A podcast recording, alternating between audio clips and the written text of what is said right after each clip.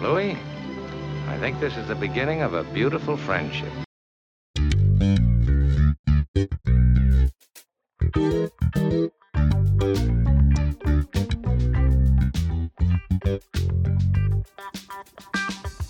Bienvenidos, ¿cómo les va espectadores de cine? Esto es La Forma del Cine, de nuevo en un especial que tengo muchísimas ganas de hacer, que salió de la mente de la gran arroba van de la serie de mi amiga Lucía, que es tan estructurada como las películas que de las que vamos a hablar hoy. Eh, ¿Cómo estás, Lucía? ¿Todo bien? Hola, Rochi. Eh, estoy muy contenta de estar acá con vos. Es mi primer, eh, no, mi segundo, la forma, porque el primero, bueno, fue con Barbenheimer, pero vos no estabas, así que no es lo mismo. Es mi primer, la forma del cine con vos. Es cierto, es la primera vez que compartimos este segmento. Y, bueno, esta idea que tuviste, que sí, maravillosa. Les cuento, les cuento. Me hiciste reír mucho con lo de estructurada, porque es verdad, tipo, por algo me gustan este tipo de películas, que todo sea perfecto, por algo no entiendo a David Lynch. Eh, bueno, la idea me surgió, viene de muchos lugares. Cuando hicimos esto del episodio 100, que, que vos dijiste, ay, hagamos una lista de 25 cosas, yo dije, bueno, a ver qué películas para mí tienen estos guiones que, que los cerrás con un monio, que todo es perfecto, ¿no? La premisa, el, plot point, el midpoint, el segundo plot point, el clímax y demás. Em, entonces empecé a pensar eso y además me acordé de un video que había visto en el Museum of Moving Image en Nueva York, que si van y tienen la posibilidad y el privilegio de Nueva York, vayan a ese museo. Eh, pasan un videíto que hizo la WGA, o sea, el sindicato de guionistas. en el, que está todo mal. Con el que está todo mal. Mirá, estamos muy al, muy al tanto de todo. Pueden escuchar los boletines que hicimos con Virginia. Eh, y entonces este, este, video es un, es un corto que dura como 13 minutos, que es de 1987 y es como un compilado de frases célebres de, de, cómo se hace un guion, básicamente, como te van mostrando el guion técnico y te van mostrando la escena. Eh, y es preciosa, esas cosas me reemocionan, además estoy mirando, tipo, quiero, ¿cuál es esa? Esa es tal, esa es tal, esa es tal.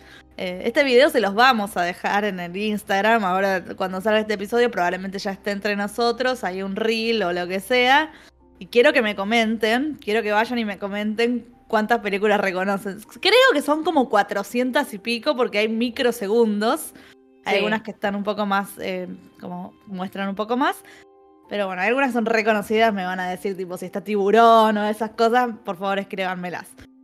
Eh, ¿Qué son? 10 minutos de ese video, más o menos. 13 minutos. Ah, 13 minutos. Bueno, 13 minutitos de vida viendo.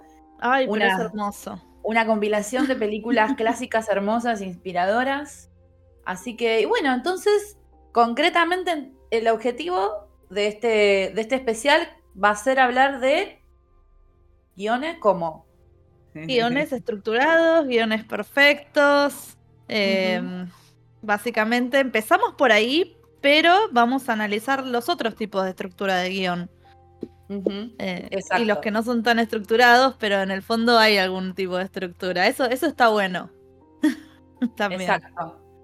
Sí. Eh, hay directores y directoras que se pusieron a jugar un poco con el, con el método, básicamente.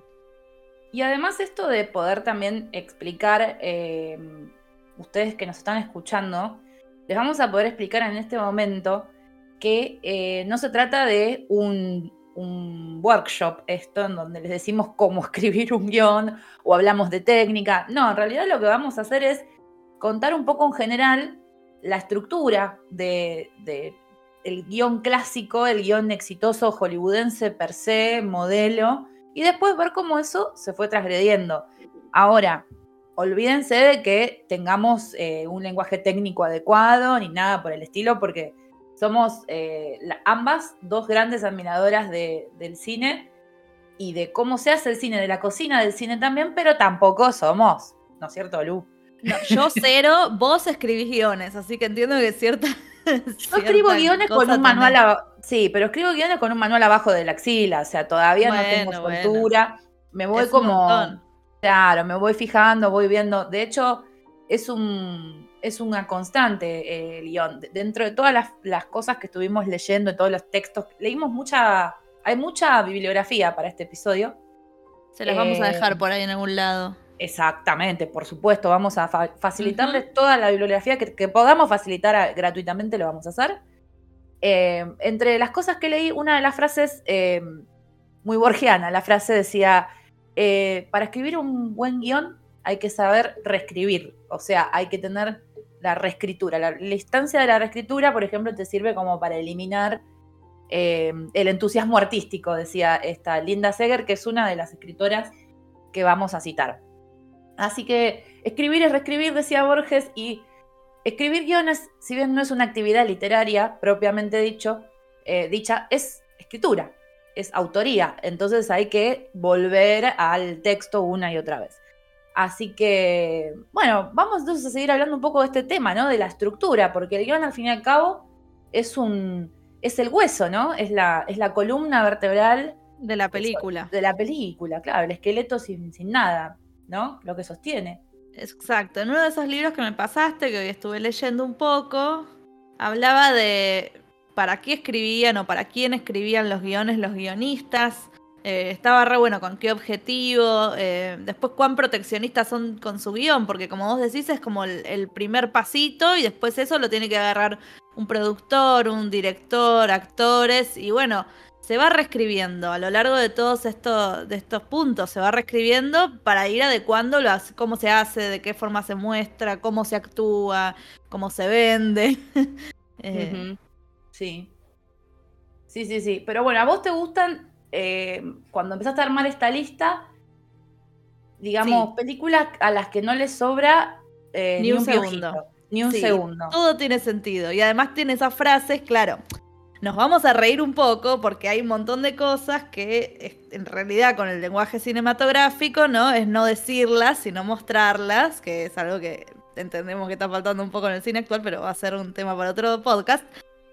Eh, pero a mí me gusta mucho, claro, esas frases de películas que, no para, puedes parar de llorar, que no puedes parar de gritar, eh, tipo Casablanca, nada, las líneas finales, el Baby You're Gonna, oh, no me sale, Baby You're Gonna Lose That Plane del final de Before Sunset. Em, pero después, bueno, nos ponemos en la contraposición de esto con Perdidos en Tokio, que es una gran película que no tiene frase final, o sí la tiene, pero vos no la escuchás. Entonces ese momento también está buenísimo y también tiene mucha emoción. Y nadie dice nada con palabras, están diciendo todo con imágenes. Claro. Es, es esta, esta cuestión de la variedad de estructuras y de propuestas y la armonía entre las distintas eh, distintos componentes que tiene un guion, que ya los iremos eh, presentando. Pero ante todo, esta estructura se basa, la estructura clásica en tres actos de un guion, que es por donde vamos a arrancar, se basa en el viejo y peludo Aristóteles, que hizo tanto por la literatura también, en su poética, es el mismo hizo libro. Todo por todo el mundo, la verdad. Exacto, en la poética de Aristóteles tienen básicamente casi toda la, génesis de la estructura de la ficción del presente a full, o sea, se sigue manteniendo. Así que lo que acá entre nosotros diríamos, todo lo lo que se está empezando a perder, ¿no? Porque está de moda Nolan. Arre. Igual, bueno, este lo vamos a bancar un poco a Nolan. Claro, lo vamos a bancar porque el señor ha sido muy agresor. Eh, él es uno de los que dejó un, precedente en lo que tiene que ver con las estructuras eh, que ya quedaron, son estructuras que ya quedaron, es como una especie de jurisprudencia estructural que dejó el loco con su película Memento, que es una película que tiene eh, digamos, la, básicamente tres actos, pero al revés. Tres actos, pero al revés, o sea que, exacto. O sea, lo que quiero decir es que eh, están en armonía todos los componentes de un guion. ¿Cuáles son esos componentes que ya recién mencioné? Bueno, el tema, el concepto, el género, el registro, la trama, el argumento y la estructura. Todo eso compone a un guion, ¿sí? Si yo tengo en claro tema, dos puntos, ¿cuál es mi tema? El concepto, dos puntos, ¿cuál es mi concepto? El género, así, ítem por ítem, es posible que mi guion salga bien. ¿Por qué? Porque voy a lograr una armonía entre las partes, ¿sí? Entonces, em, en lo que respecta a, a la estructura, Nolan sabía muy bien que quería contar la historia de atrás para adelante. Entonces, el tema de tener, o sea, vos tenés un tipo que pierde la memoria a corto plazo todo el tiempo, pero encima se quiere vengar, que ese es el, ese vendría a ser eh, el, el, registro. El tema, o sí, o el tema es la venganza. Claro, o sea, esto lo tenemos igual eh, analizado ya armadito, no, no vamos a improvisar, pero, eh, pero el tipo lo logra hacer. Lo logra hacer a la perfección. Mm, mm, mm. En su película Memento, Christopher Nolan aborda la memoria como manifestación de la identidad. Ese es el tema. ¿Estamos? A través de un hombre que padece una forma de amnesia casi instantánea, el personaje y el concepto. Le coinciden las dos cosas, ¿sí? Porque el personaje es otro, otro componente más, ya lo vamos a ir viendo. Cuyo objetivo es vengarse del violador y asesino de su mujer, un deseo de venganza que otras personas aprovechan en beneficio propio. La trama sería eso. Narrando la historia de atrás para adelante, estructura y también concepto. O sea, que acá lo que hace el señor Miguel Mayalski, que es uno de los que vamos a citar en este episodio, es mostrarnos como, con el, ejemplo de Memento, cómo completar esos distintos componentes, ¿sí? Obviamente hay otros componentes en el guion que son más, eh, son más macroestructurales, como lo que es la narración, lo que es la descripción y lo que es el diálogo, ¿sí? La narración es todo el hilo conductor que uno va teniendo dentro de un, dentro de un guion. Si yo decidí hacer un guion con una voz en off, si yo decidí hacer un guion que tiene una, música estrategética que va eh, introduciendo a la gente a la historia, si yo elegí eh, un marco, vieron que hay películas, viste Luke, hay películas que, que tienen un marco antes de empezar, pienso en, no sé, el, prodigio es la de Florence Pugh, hace poco salió. Sí, así se llama. Bueno, no la vi. Está enmarcada, está como enmarcada. Como, enmarcada. claro, está como una especie de teatro y después arranca. Ah, bien. Eso la contiene a la película. Y eso, bueno. Eh, eso, si vieron, perdón, ahora Asteroid City tiene la misma idea. Claro, hay un montón. La narración. La descripción es cuando eh, el guionista se sienta y dice, escena 1, día, exterior, interior, de la, interior de la habitación de Harry, pim, pim, pim, y ah, bueno, y empieza a describir qué es lo que se va a ver. Y después lo que es el diálogo, que es lo que se habla, no lo que se ve. Entonces, esas son las tres macroestructuras, macroestructuras que tienen que estar en, armonía y después los otros son los componentes que acabamos de mencionar. Que a medida que vayamos hablando en el episodio les vamos a explicar bien qué es, pero creo que uno intuitivamente ¿no? se da cuenta de qué van esos componentes. Em, bien, por, un, por ese lado ya a Nolan lo, tenemos más redimido, por otro, mm. como no hizo, no siguió en la misma línea, no lo quiero más. Él no guiona igual, ¿o no? Eh, no es su hermano el guionista en estos casos. Uh, me parece que Memento él es el creador directamente. Sí, puede ser, puede ser Memento sí, después ya no sé. Estoy chequeando en vivo. Está bien, está bien, cheque, cheque. Bueno, yo te digo que la estoy pasando re bien con esta clase. Sabes que te puedo escuchar todo el día, todo el tiempo. Sí, sí, me parece que en esa. Bueno, y eso también, los creadores se consideran a los directores que son autores de sus guiones, ¿no? O sea, el, director que eh, atravesó la esquizofrenia de escribir su película, dirigir su película. Esto lo leí por ahí, no sé si era Anto Megoyan o algún eh, director que estaba leyendo ahí en otro libro que les recomendamos, que es eh, Lecciones de Cine, que es de una colección de Paidós. Paidós tiene mucho texto, de una editorial que saca muchos textos de cine.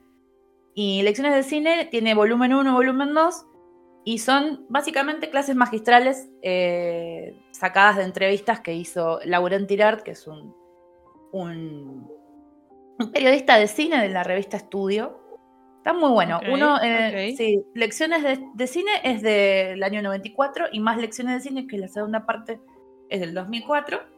Ahí hay un montón de directores. Y este Antonio Megollán decía, bueno, cuando uno es autor, es decir, creador, eh, entra como en una especie de esquizofrenia, porque lo que está escribiendo lo está viendo y al mismo tiempo está pensando cómo lo va a dirigir, cómo lo va a musicalizar, cómo lo va, qué planos, o sea, es como que tenés un pensamiento medio tridimensional o, con más dimensiones todavía.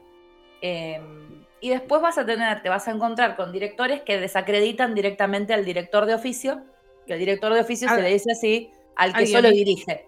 Ah, ok, sí, sí, sí. Claro, hay muchos Sí, directores sí. que solo dirige, ¿no? Sí, bueno. sí, sí, que se lo llama para tal proyecto, que lo importante que es el, el guionista o nada, o los actores, la película en sí. Eh, bueno, no, sí, es, es guion- guionista de sus películas junto con su hermano, pero está tildado de guionista. Ajá.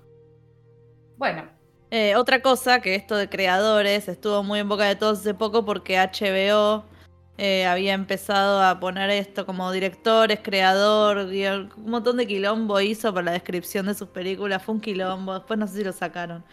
Pero bueno, estaba la opción creadores. ah, mi- No sabía eso. Sí, fue un bardo. Fue un bardo porque también le sacaban, como que juntaban todo, es como gente que hizo esta película. Estaba ahí el director, que el escritor, el guionista, el, no sé, el, foto, el de fotografía, el musicalizador, todo como que estaba en una bolsa de gatos que decía gente así. Crew. Bueno, Y eh, bueno, para cerrar la parte didáctica, vamos a decir también qué cosas no, es- no son un guion, ¿no? Porque dijimos qué componentes tiene un guion. Eh, bueno, generalmente el guion va dirigido a un, a un staff, ¿no? A una crew que trabaja dentro de eh, el set barra plató de una peli. No está pensado para que lo lea un ser humano promedio, ¿no es cierto? no, es que debe ser re aburrido ponerse a leer, es muy técnico. O sea, si lo quisieras Mm. leer como un libro, Eh, Ahí está el secreto. Hay guiones técnicos y hay guiones literarios.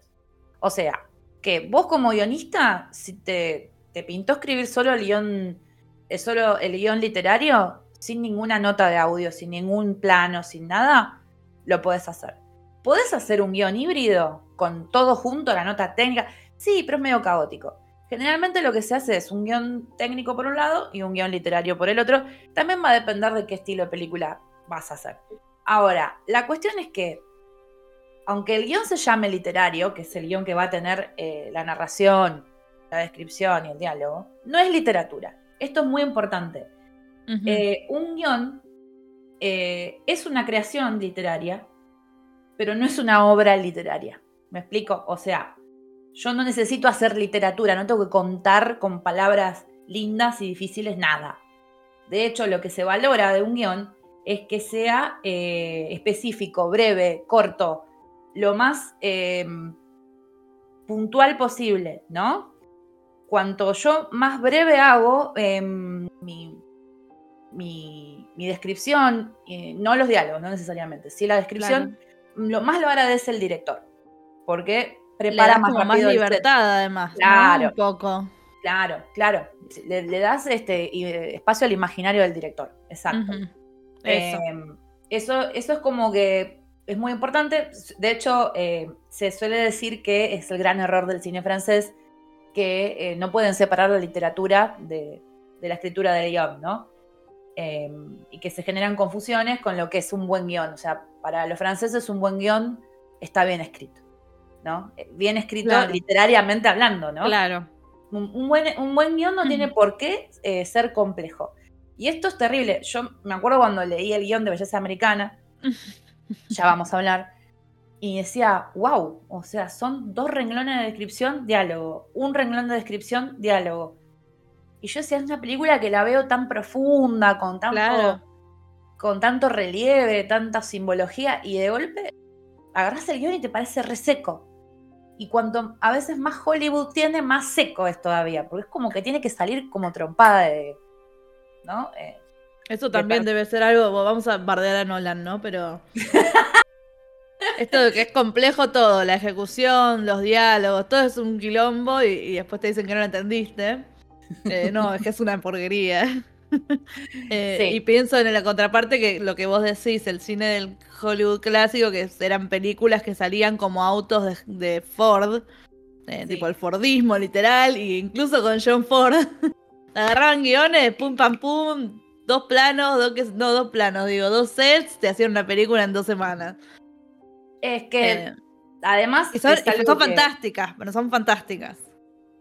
es algo que además también, eh, una vez que se fue como aceitando, eh, fue como necesario ser renovado también, ¿no? Hubo esto de mm, hace un rato así fuera de, arrancar, ¿no? Off, off record.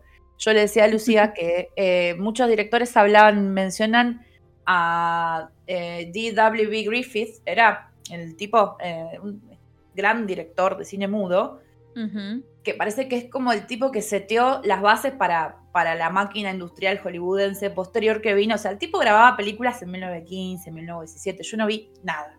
Pero sí leía a Marty Scorsese, leía a Sidney Pollack, no, perdón, el otro, a Roman Polanski hablar de él, y decir que el tipo se dio cuenta que en el lenguaje cinematográfico se podía pasar de un plano abierto, un plano general, a un, a un plano, a un primer plano, y no romper eh, lo que se estaba tratando de decir, y que eso era un mega descubrimiento hmm. a 15 años de que recién existiera, ¿no? Porque lo que importa es continuar con eh, no, cortar la emotividad de lo que estás contando. Claro. No, la parte lógica, ¿no? Que ahí es donde entra esta cosa de que criticamos mucho a Nolan a veces.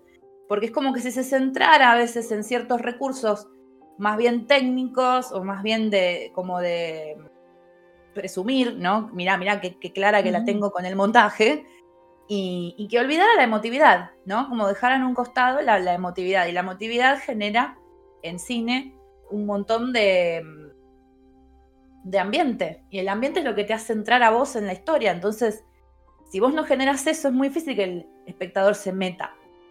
Eh, bueno, estoy, estoy. No, está bien. Quiero. D.W. Griffith es el director del nacimiento de una, de una nación, esa película que es tan polémica. Sí, hay que verla, che. Hay que verla, hay que entenderla, no. Malísimo mi yo. Bueno. ¿En qué estábamos? Juli me mata, sí.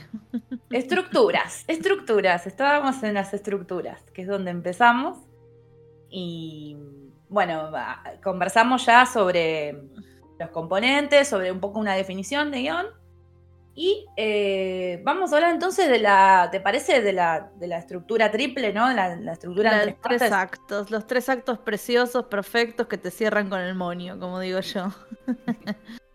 Eh, vos ya nombraste Aristóteles, esto viene de hace tanto, me imagino que se usaba para el teatro.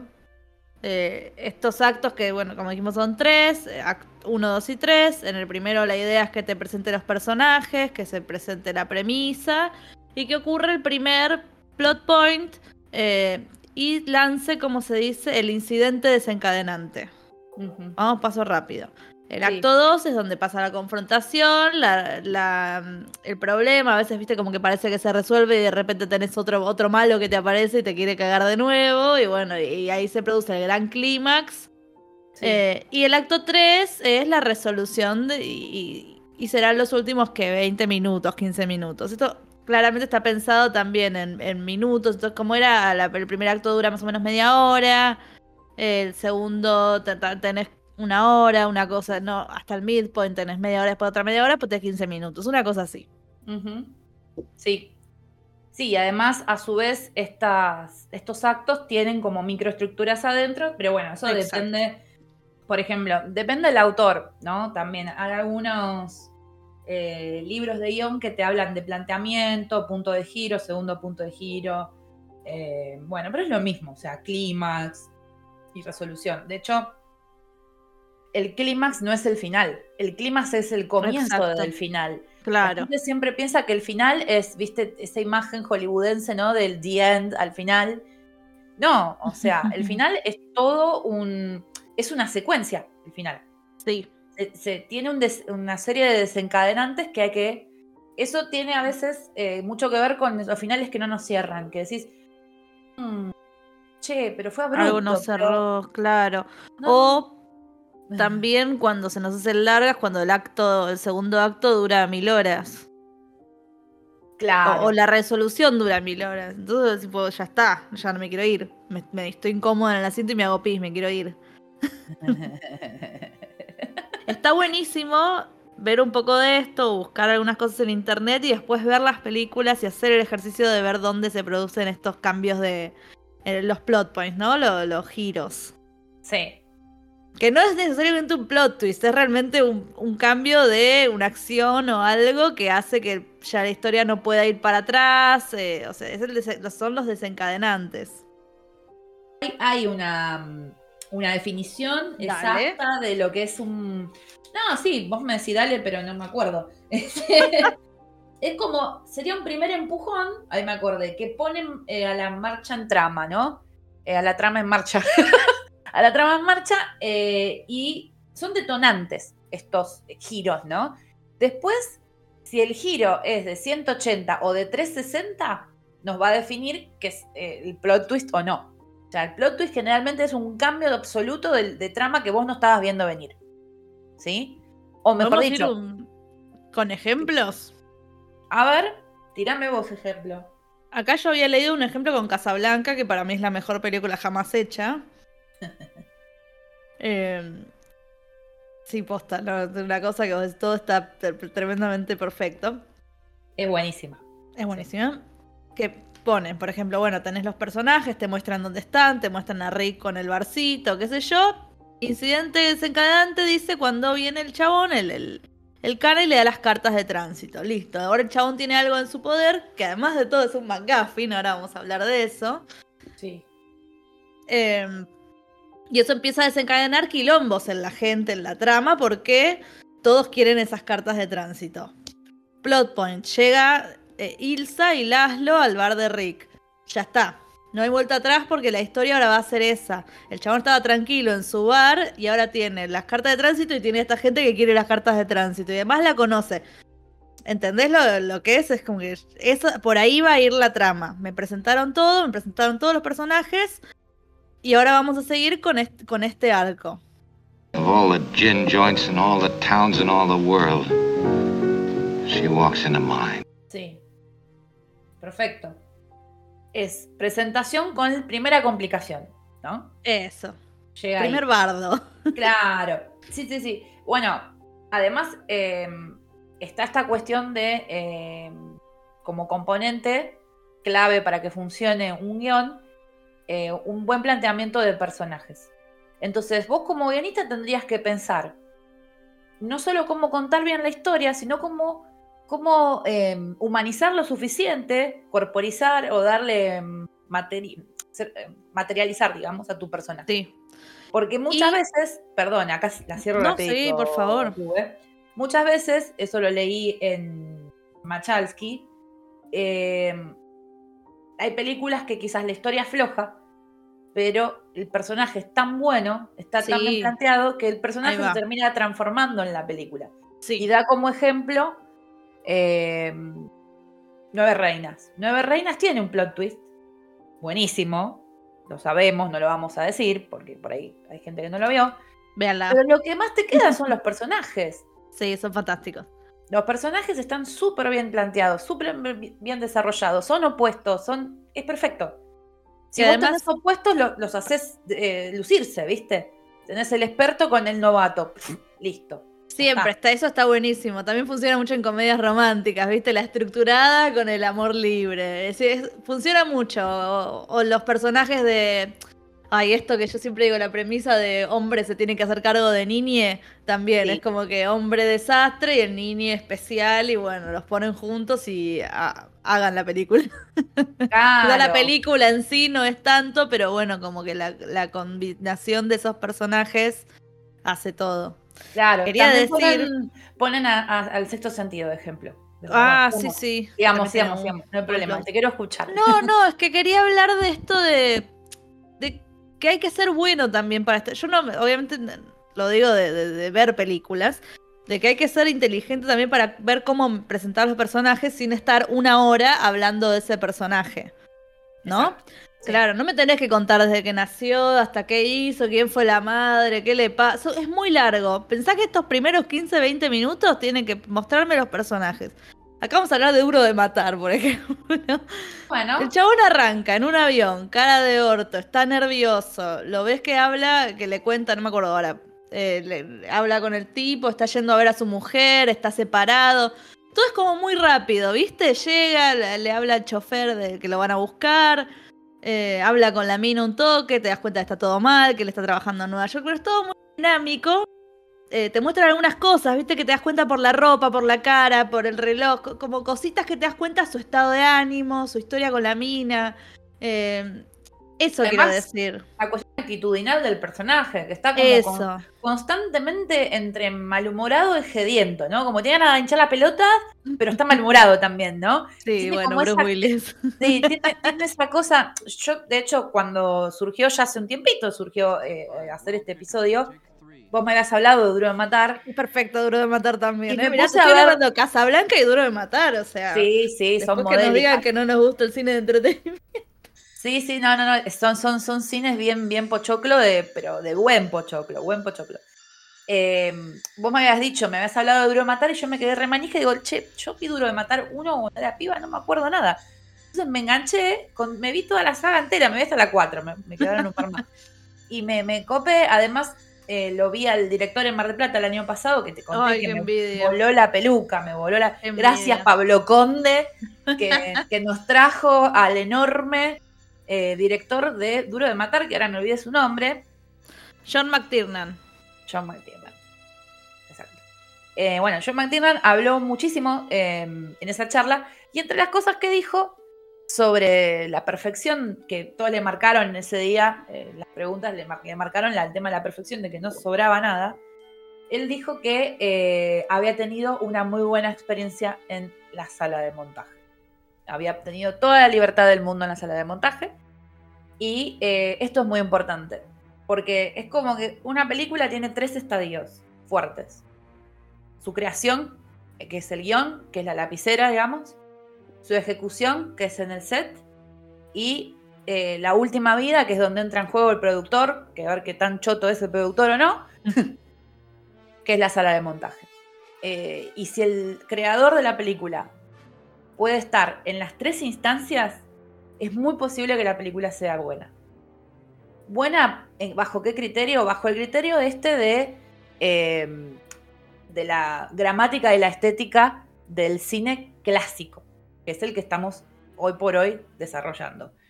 Me vas a venir a decir no bueno sí bueno para mí me gusta el, el cine iraní y no es así el cine iraní. Bueno dale buenísimo es otra gramática es otro universo del cine. Este es el cine de los años dorados del cine del comienzo del cine en adelante. Pero sigue existiendo, no, siguen funcionando este tipo de estructura.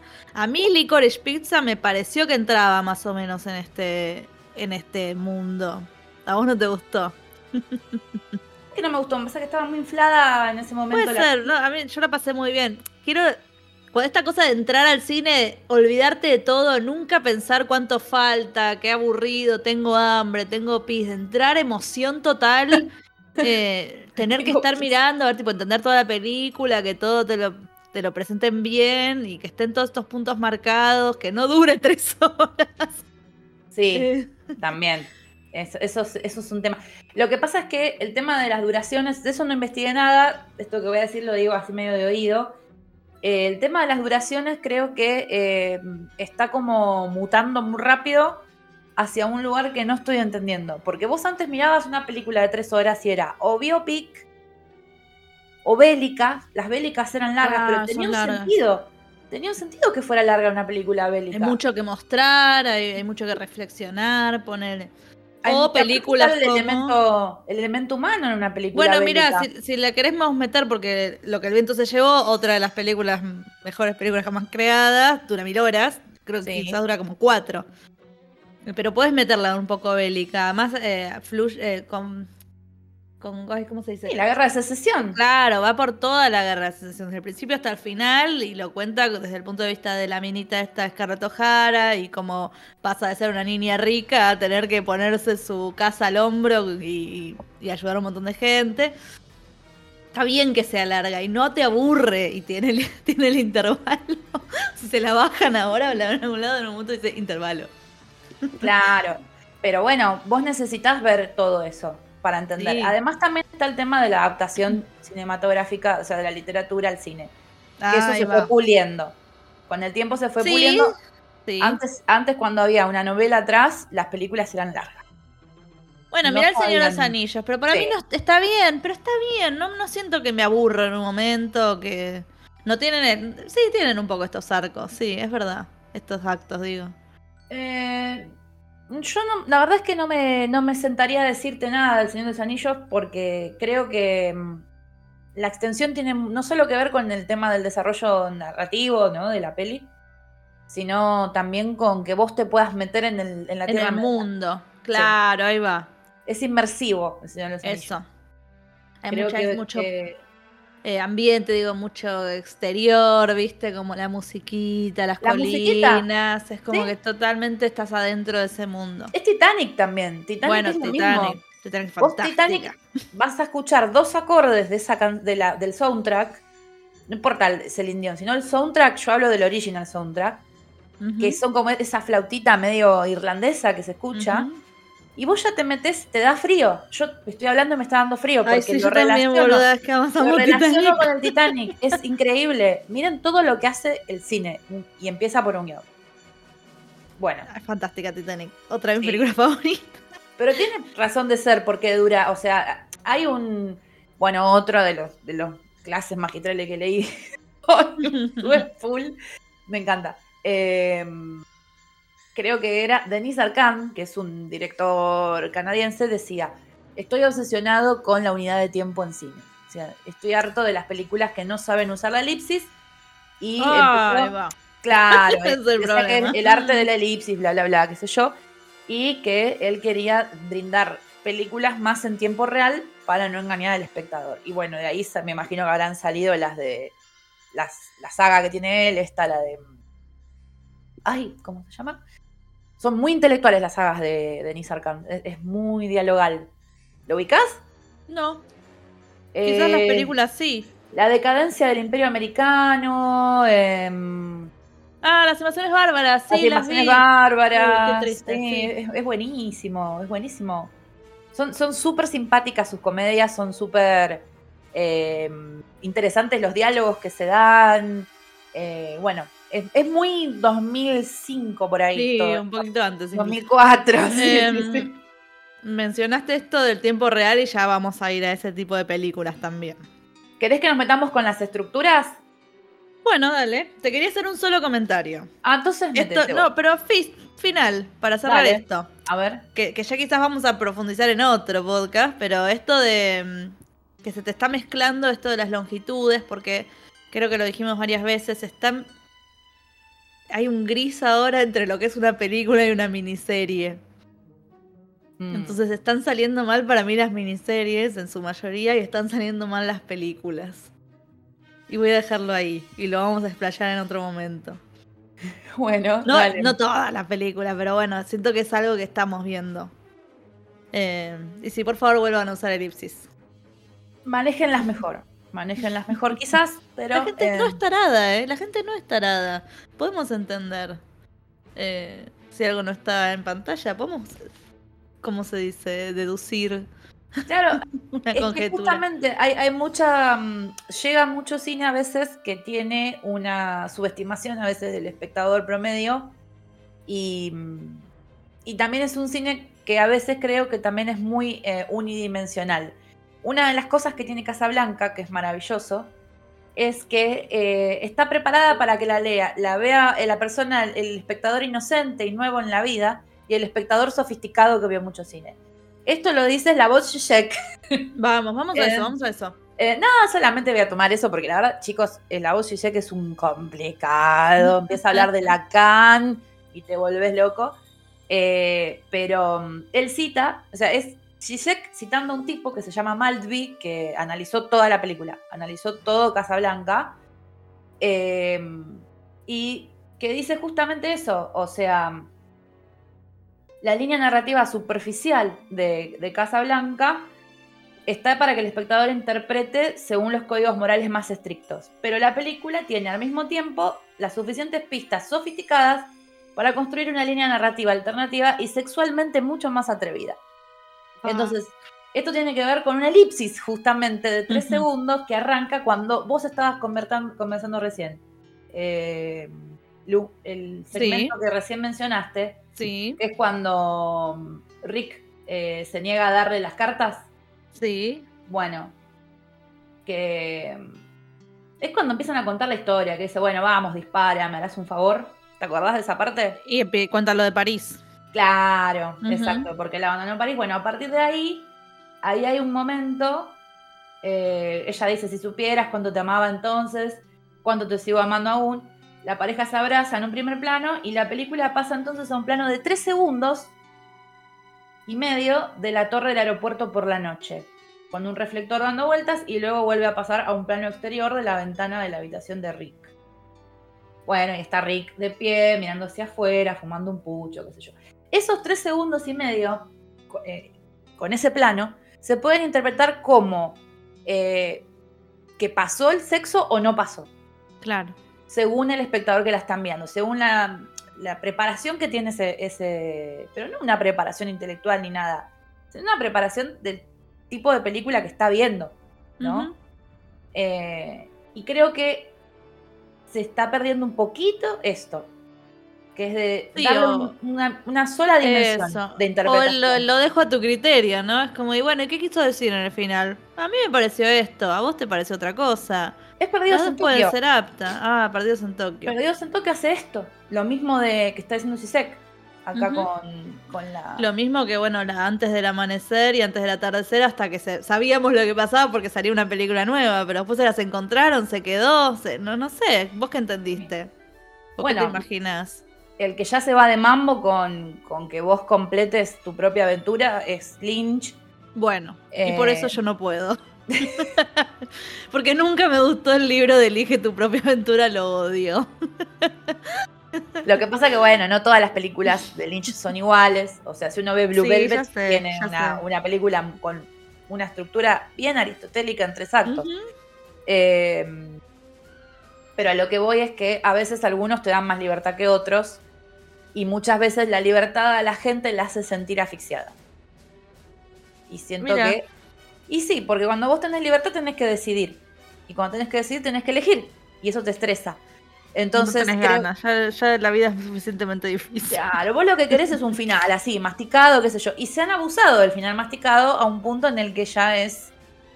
Oh, mira, ya sabía. Ah, bueno, esto era, ¿viste? Entonces, Ya lo entendí hace tres años.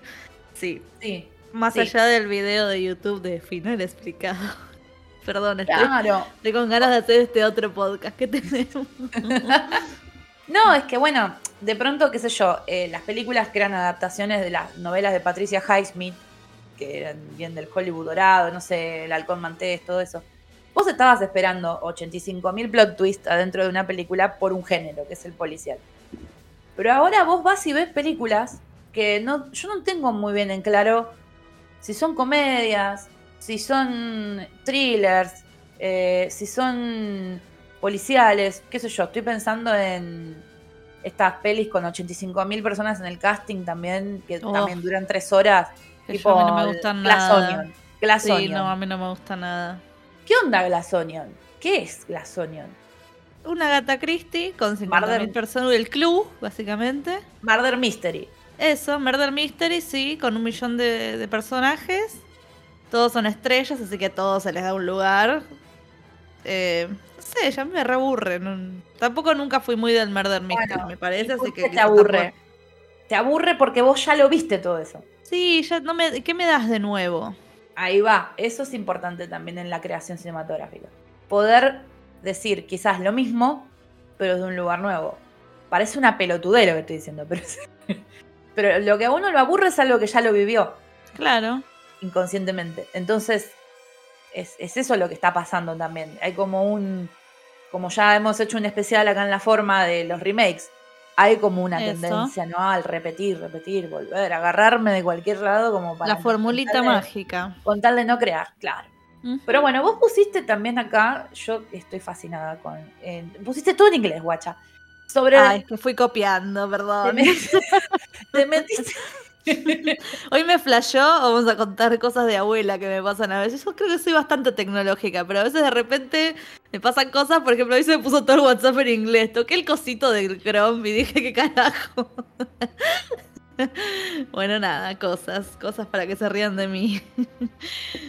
Sí, bueno, importante es que vos también te puedas reír. Todo el tiempo. Como, como, como Camino Age. Acá nos vamos a reír un poco.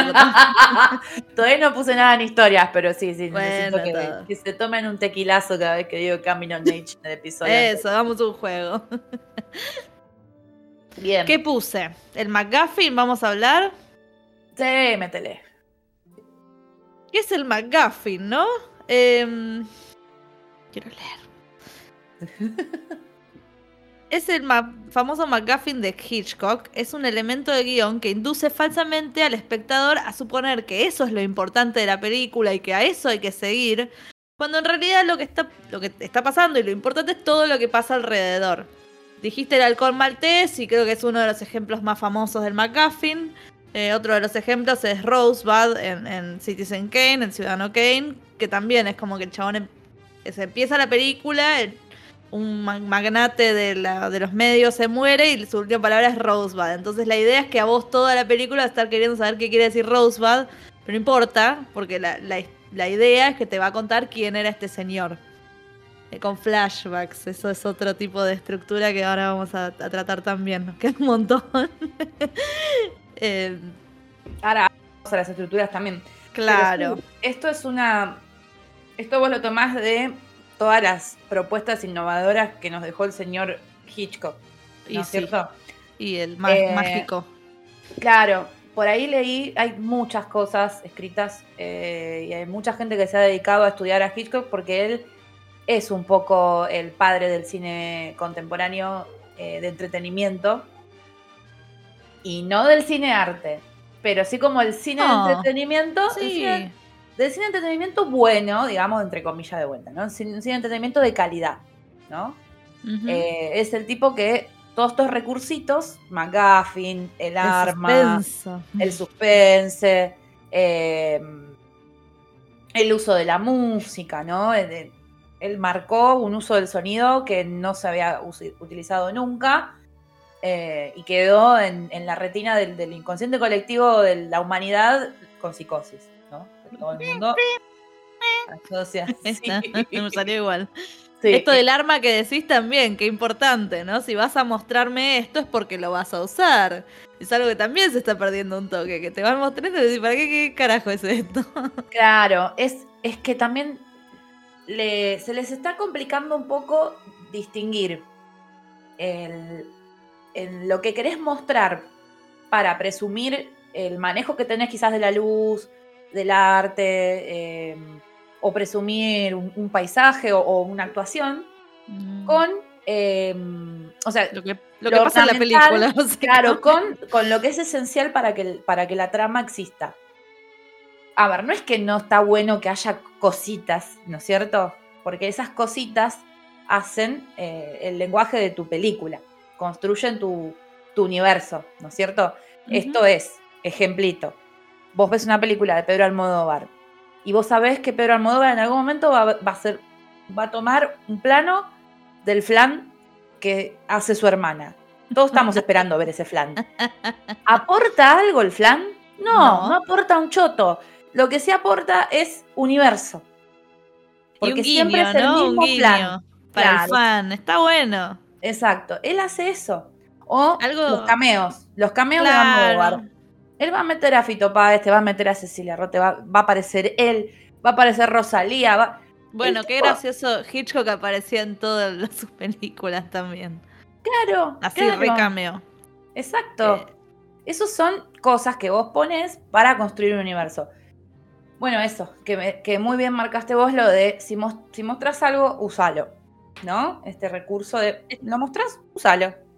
O no lo muestres porque sobran, no sobran minutos. Claro. Algo que dice Calori en, en Hoy tras. Noche siempre que me, me- me quedó muy grabado. eh, cuando algo se nota en la película es porque está mal hecho. O sea, si vos me salís de una película y decís, ay, qué fantástica la dirección de arte, es lo único que podés, eh, ¿cómo se dice? Em, decir que está bueno es porque algo está mal, ¿entendés? Si eso se nota es que está mal. Si, lo que vos decís es el montaje que es fantástico, es porque todo el resto de la película es una porquería. Lo mismo hay que, que no hemos hablado, como que la película más o menos, pero ay, ella está fantástica.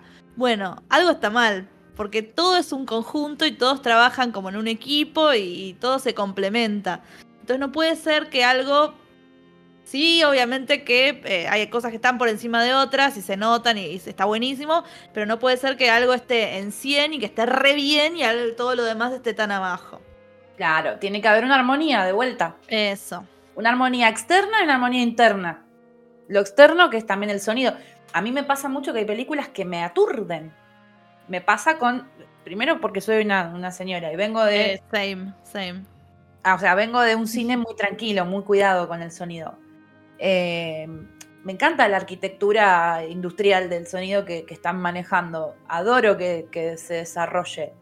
Pero si vos me vas a poner constantemente orquesta, orquesta, orquesta, explosión, eh, ruido de, de golpes, eh, gente gritando. Y que la gente no pare de hablar y, me, y dialogar y explicándome cosas. Con la cabeza así. O no te pido que me des el sacrificio de Tarkovsky mirando un árbol durante 20 minutos, pero, a ver, entonces Una es armonía. un equilibrio entre lo, entre lo diegético y entre lo extradiegético, ¿no? Lo que viene de afuera y lo que viene de adentro de la película. Eso. Eh, armonía total. Cosa que creo que no pasó, por ejemplo, como ejemplo podemos dar cuando vimos Fablemans y Michelle Williams no cerraba. ¿Te acordás? Estaba en otra película. Estaba en otra película. Estaba re bien ella, pero estaba en otra película. Este, bueno, genial. Entonces tenemos McGuffin, Armas, señor Hitchcock, que ha dicho muchas cosas muy importantes y ha hecho cosas muy importantes para lo que es el mundo de los guiones y la creación de pelis. Mira, por que- ejemplo, toda Sí. esta película, La Soga Rope, que es toda en un acto, ponele, también fue muy transgresor. Sí. Aparte es el tipo que siempre se supo, ¿no? Que detestaba a los actores y, y sin embargo les hacía sacar cosas impresionantes. Él decía, Impresionante. "Falta". Los maltrataba, seguro se sabe, ¿no? Era medio maltratador. Él decía, yo no preciso que actúen bien, si yo los dirijo. O Sí, estoy, estoy 90% de acuerdo. Él decía esas cosas y decía, eh, las, ¿qué es la, ¿cuáles son las tres cosas más importantes para que salga bien una película? Una buena historia, una buena historia, una buena historia. O sea, el tipo se cagaba en esta armonía de la que estamos hablando y sin embargo cumplía con una armonía. No, pero filmaba divino, todo estaba divino.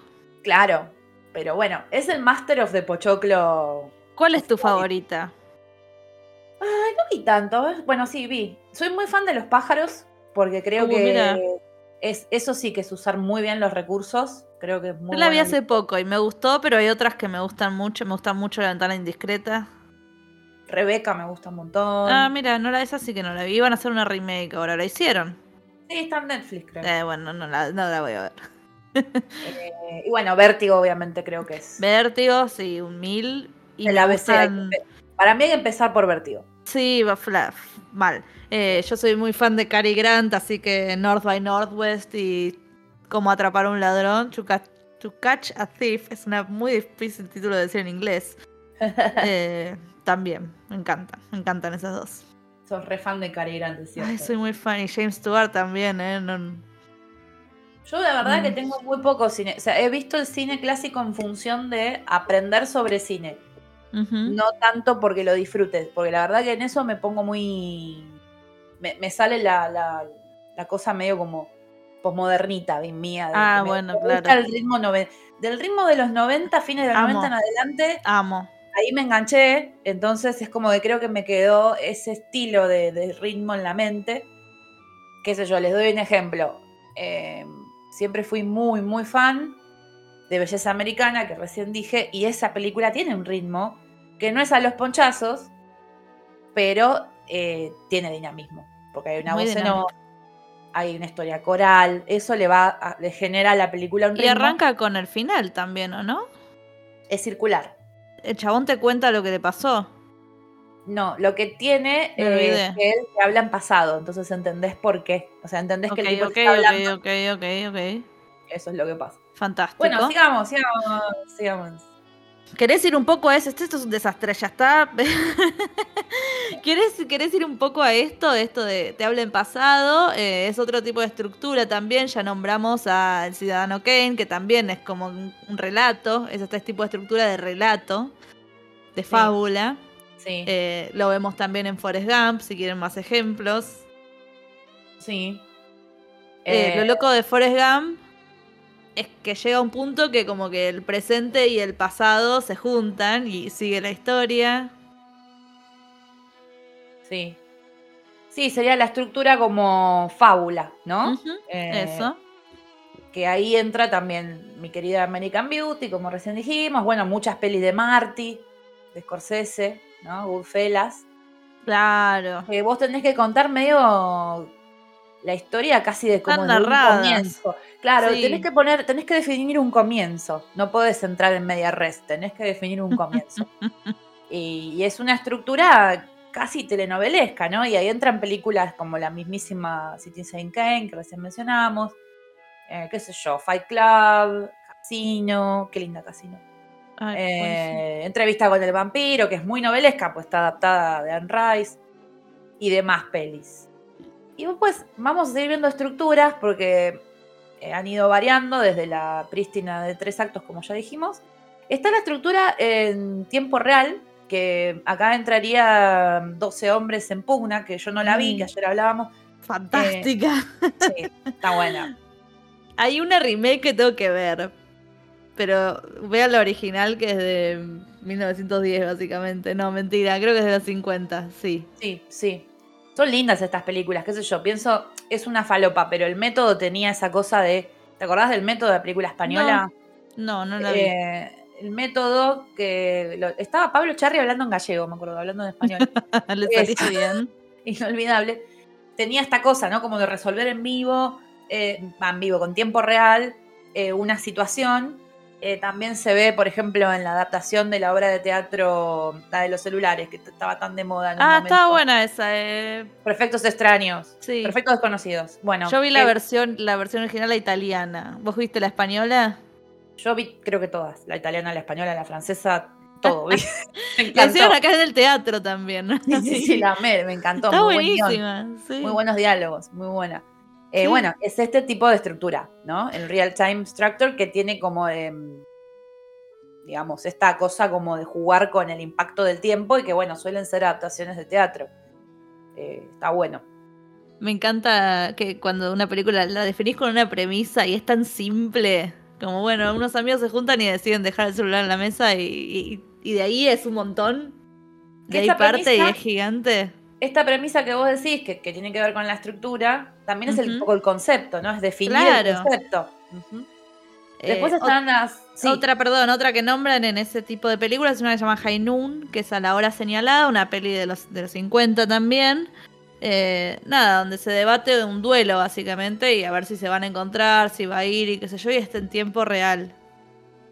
Y la de mm, Al Pacino con el banco también va. Dog Day Afternoon, Sí, sí, sí, sí. sí.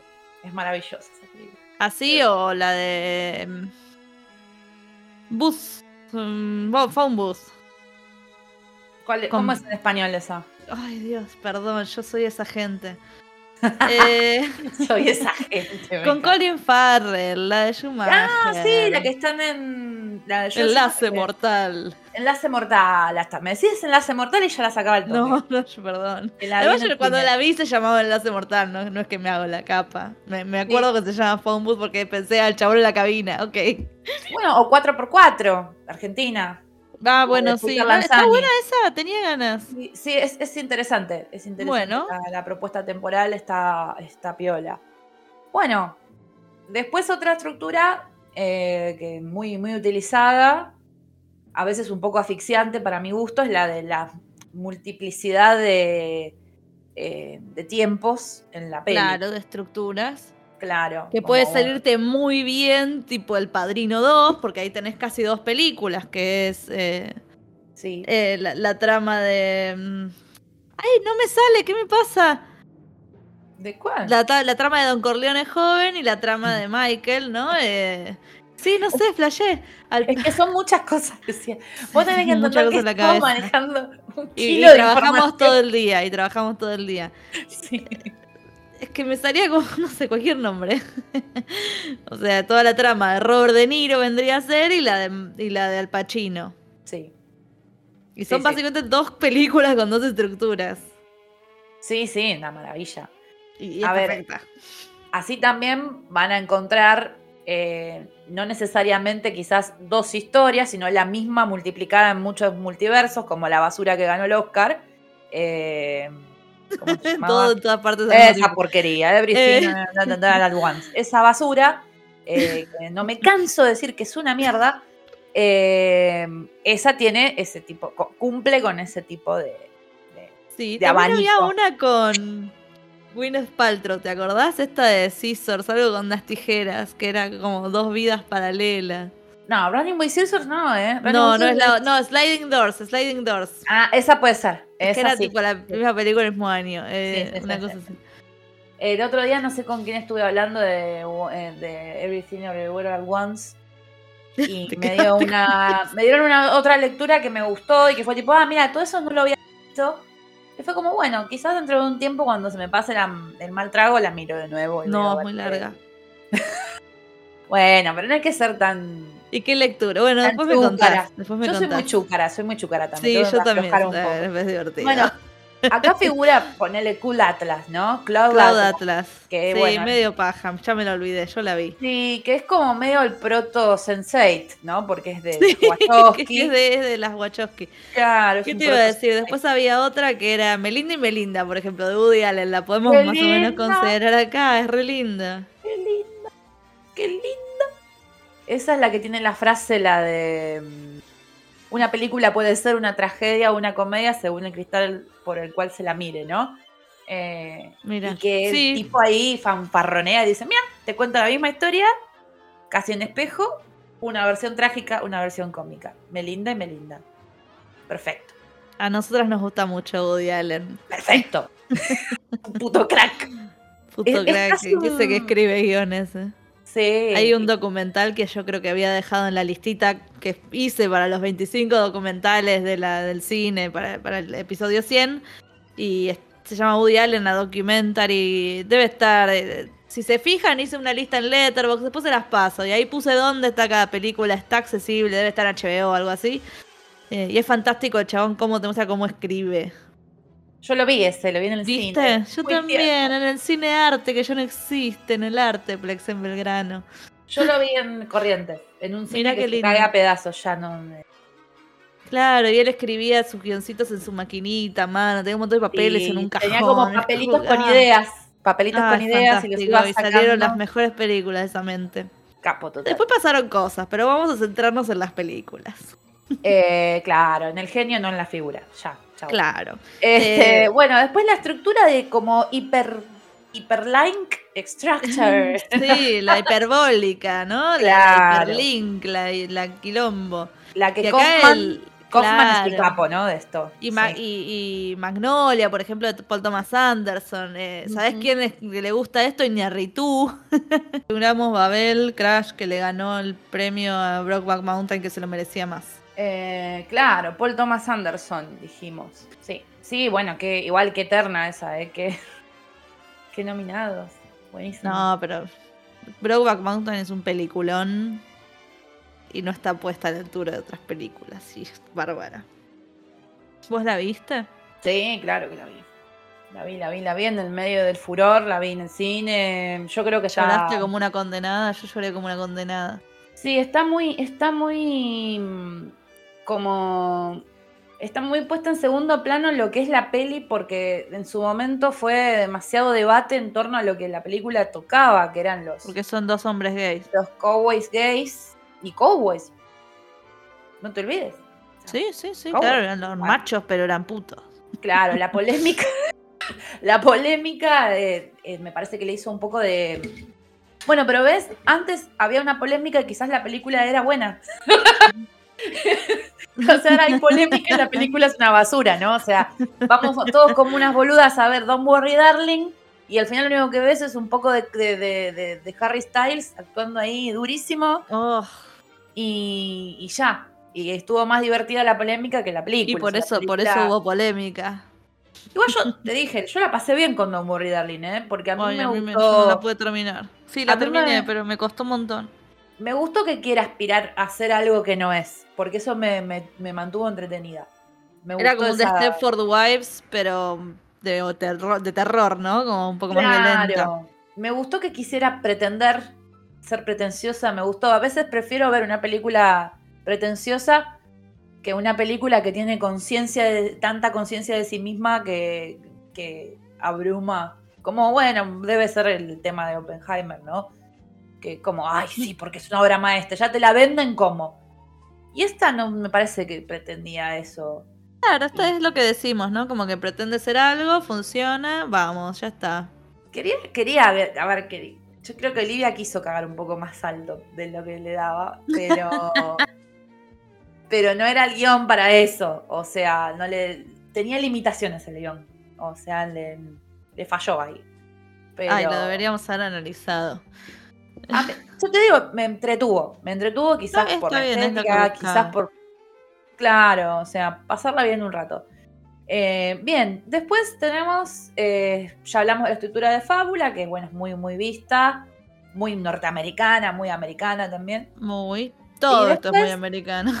Una que estaba muy de moda cuando nosotras éramos chicas, que es la eh, contar una película atrás para adelante, ¿no? El, el reverso, la estructura del reverso, que es como ya dijimos, mencionamos a Memento, es la medio la madre de este, de este estilo pero hay un montón de películas así. Eh, y hay un capítulo de... Seinfeld. Sí, que está muy Creo bien. que es uno de los últimos. Muy bien hecho el montaje. Sí. Pero además pienso en, la peli que hizo Gaspar Noé, Irreversible.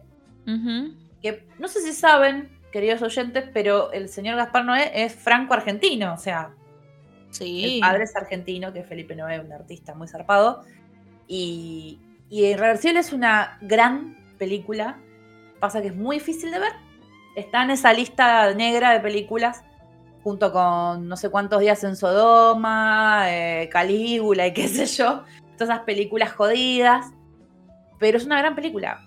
Tiene una gran interpretación, tiene una gran propuesta, está muy bien hecho el montaje, está muy bien narrada de atrás para adelante. Había una intención de narrar de, de atrás para adelante para deshacer el mal.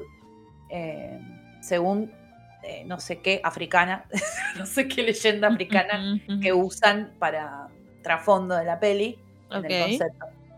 Eh, pero bueno, es muy difícil si, si no, no, se aguantan una violación en tiempo real. Eh, Ay, no quiero. Y una violación que tiene claramente una, una interpretación durísima, durísima de, de Mónica Bellucci. Entonces, es difícil ver eso. Pero bueno, Mira, última... todo esto se, se, relaciona con lo que hablamos, que el podcast que espero que esté, esté saliendo, también de, de, cómo se trata a las mujeres y en los en el sexo, en las películas. Tengo muchas ganas de escucharlo. Estuvimos charlando. Tengo muchas ganas de escucharlo, la verdad uh -huh. que, que debe ser súper interesante. Está buenísimo. Bueno, y a ver qué otro tipo de estructura nos queda. Nombran esta Rashomon, yo no vi esta película. Yo tampoco vi. De Kurosawa. Sí. Eh, donde es como un poco un eh, de la estructura de fábula, pero dice que tenés como la misma historia contada de diferentes puntos de vista. Sí. Eh, que está muy interesante ahí también porque tenés que confiar en qué narrador confías, eh, quién, quién está diciendo la verdad y, y, eso, eso que está muy bueno. Mm, es verdad, no hay tantas pelis así encima. Y está buena el recurso. Después bueno, vienen las de estructura circular. Estas hay una bocha. Bueno, obviamente Volver al Futuro. Volver al Futuro también está buena para analizar en este tipo de, de acto, de estructura de con los tres actos, aunque sea circular y todo, porque tiene los plot points todos muy marcados. Sí, sí. A full. Es uno de los ejemplos que se, va, eh, que se da. Ese y la Star Wars del 77. Sí. Por ejemplo. Sí, sí. Y después tenés, eh, acá te da ejemplo 12 monos, uh -huh. que yo hace un montón no la veo, pero sí me acuerdo. Yo también no, no la vi cuando era chica. Primer, Looper. Mucha ciencia ficción, ¿no? sí, sí. Eh, creo que es. Es un buen. Como. Es un buen punto para, para películas que, que, que muestran camino del héroe, ¿no? Que muestran al personaje claro. en, en, un lugar iniciándose, dando, descendiendo a la problemática, al averno de la problemática, ascendiendo, ganando las pruebas con una, un amigo que le da una mano El llegando al final y que vuelven al comienzo siendo otros. Claro. Creo que pasa también en, en películas más épicas, ¿no? El Señor de los Anillos, todo esto. Sí, a. Eh, qué sé yo. Hoy hablaba mm, conmigo misma, porque estoy esquizofrénica ya. Eh, no, no, no. United States of Rothschild. Claro, no. Hoy hablaba un libro, quería decir. Un libro de estos que estuve leyendo sobre Gladiador. Y cómo Gladiador supo hacer la diferencia dentro de ese género en el que estaba. Viste que es el mismo género de Parco. Y Sí. es como el, uno de los, Gladiador es como uno de los últimos coletazos de ese género que ahora me olvidé. ¿Cómo es? Peculum. Películas para chabones. No, pero tiene un nombre. Eh, yo Eh, encima conozco a Fabián, que es, es- es un chabón que trabaja, en- que es amigo, que trabaja en la en, en el Museo del Cine y es fanático. Peplum, ahí está. El, el Peplum er- es el es este como género. Ah, no sabía. No Tipo sabía. corazón valiente, esas cosas. No, no, no, no, porque el, Ah. el Peplum es grandilocuente. El Peplum es, el Peplum tiene Ah. todo el. Para que te des una idea, eh, Peplum vas a tener, no sé, los soldados romanos en, en, el- en los Diez Mandamientos con Anthony Quinn. Ese, ese Hollywood de Peplum está homenajeado en Gladiador y Gladiador le da un como un giro porque el personaje es más humano de, de Russell Crowe y em, No Esto- busca la épica, sino que busca salvar a su familia, ponerle, vengar a su familia. Sí, sí, sí. Hay como, como algo como más distante al público y más interno del personaje. Que el Peplum era más para exhibir al hombre, qué sé yo, Claro, la fuerza, claro. el valor. Y quizás el personaje de Máximo es la del tipo que no se rinde hasta el final, pero bueno, termina muerto. no sé qué van a hacer ahora con la nueva, con la segunda No parte sé. que van a hacer, la A mí me secuela. re aburría Gladiador, soy perdón, me re aburría, nunca vi también Corazón Valiente, ¿no? Esas pelis no. Gladiador es una película que yo creo que fue muy sobrevalorada. eh, en- no sobrevalorada injustamente, sino sobrevalorada en el sentido de todo el hype que tuvo, ¿no? Toda la publicidad que tuvo, por la innovación eh, de efectos, por el. CGI. El CGI es Claro. impresionante. Lo ves al día de hoy, es buenísimo. Yo hace Claro. poco la volví a ver, yo era muy fan de chiquita de esa peli. Mira, Y es muy entretenida, y la verdad que el soundtrack seguro, está lindo. la debería, la debería ver de adulta. Pero la verdad es que tiene alguna que otra cosa medio cursi, medio mala. Eh, Sí, yo, a mí lo, cur- lo cursi me gusta mucho. los diálogos son, los diálogos son muy flojos. Los diálogos Bueno. son muy flojos. Si vos ves Robin Hood, eh, que creo que también está Russell Crowe y la dirige también Ridley Scott, los diálogos son un poco mejores. Y es una película más nueva, con una ingeniería de sonido más, más interesante. Eh, pero bueno, Ridley Scott ahí se, se llenó de, de gloria de- dentro del género épico. Y hizo muchas Claro. películas épicas después de eso y revivió el género épico en los 2000 hasta, no sé, 2010. Claro, porque después vino Troya, ¿viste? Claro, sí, Troya, Arturo, eh, qué sé Uy, yo. tenés. Arturo, esas cosas. A mí me encantan esas pelis y últimamente no estoy viendo que salgan casi. Cuando no me acuerdo, es verdad. pierden guita, ¿viste? Hace Me encantan estas cosas una. que tenemos como que sí, sí, el ciudadano Kane y de repente nos gustan estas cosas, porque el cine también es entretenimiento, también nos gustan otras temáticas. Bueno, y además está esto del criterio, el criterio de la academia, ¿no? Que, que lo manejamos. No sé si lo compartimos, pero lo manejamos. Sabemos qué es lo que la academia premia y Gladiador ha sido una, una ganadora de. Oscars. Sí, sí, sí. Eh, así que lo, que lo que sí quería decir era eso, ¿no? Como la circularidad suele a veces beneficiar a estos géneros. Sirve para eso, para lo heroico, para. Bueno, ¿qué más? ¿Qué más? ¿Qué más? ¿Qué más? Tenemos la no lineal, eh, que ya no hablamos de Woody Allen, así que Annie Hall est- entra en esta bolsa. Eh, tenemos un Nolan, mirá, con Dunkerque, que tenía, ¿te acordás? Tres líneas temporales, básicamente, que una iba más rápido porque una iba en avión, la otra iba en barquito y la otra, eh, no sé, eran los soldados, no ya me olvidé, pero me gustó esa. Buena. Estaba, la pasé bien. Yo también, muy buenos sonidos. Eh, bueno, Perros de la Calle y Pulp Fiction, que son las, las, de Taran- las primeras dos de Tarantino. Sí. Claramente, como esto lo hablamos ayer, claramente las filmó y las pensó, y no filmar en orden cronológico, pero la pensó en orden cronológico y cuando fue al montaje hizo todo al revés. Es que es sí, generalmente cuando, cuando te querés hacer el loco en un guion, las cosas las tenés que escribir todas de corrido y después vos vas y haces con- con Claro, tu cabeza lo que querés. claro. Eh, eso es algo que como que la gente se, se olvida a veces de que necesitas tener primero lo, lo prolijo y después lo, lo loco, digamos. Bueno, ¿qué más? Tenemos la onírica, eh, estructura onírica, que se, acá él, él pone como ejemplo Vanilla Sky, eh, que en realidad está basada en una película que se llama Abre los Ojos, ¿no? Em, Sí. el árbol de la vida. Creo Uy, el árbol fue- de la vida. A mí qué me linda. gustó el árbol de la vida. La estaba como encantó. totalmente inmersa en el cine en el año, quién sabe, 2000 algo, 2010. No, es el. Sí, 2013, por ahí. Puede ser. Sí, sí, sí, Eh, no es tan vieja. Creo que nunca vi tanta gente yéndose del cine como con esta película. ¿En serio? Te lo juro, estaba en el Village Recoleta 2011. No. Eh, y se fue mucha gente, como que empezaron a flashearla con los dinosaurios, el Big Bang. Para mí yo estaba totalmente Pero es que- inmersa. Es que, claro, es una película que es para mirar hasta el final. Todo tiene Claro, sentido. tenía sentido. Y tiene sentido. No es como ahora de ah, quédate hasta el final porque después todo cobra sentido. Como, como me, me acuerdo cuando salió el año pasado la de la de Iñárritu, que me falló. Em, ¿Cómo se llamaba? Ay, me La que era su vida. Sí, que era, que era como sí, el Ay, homenaje ¿Cómo al nos cine. olvidamos? ¿Qué nos pasa? Estamos bardo. Género homenaje al cine, Bardo, Bardo. Género Bardo. biográfico, autobiográfico. Ay, Bardo. qué. Bardo. Bueno, ahí estaba esto. O sea, Esto de hacer así, ¿no? Como que, miren qué genio que soy y la película en sí era un embole. Se veía divino. Vamos a decir, ves que ves lo que te digo, se veía divino, pero era un bodrio. sí, tal cual. Eh, bien, ¿qué más nos queda? No nos queda más, ya pasamos toda esta, esta página fantástica que encontré acá en inglés, por eso puse todo en inglés.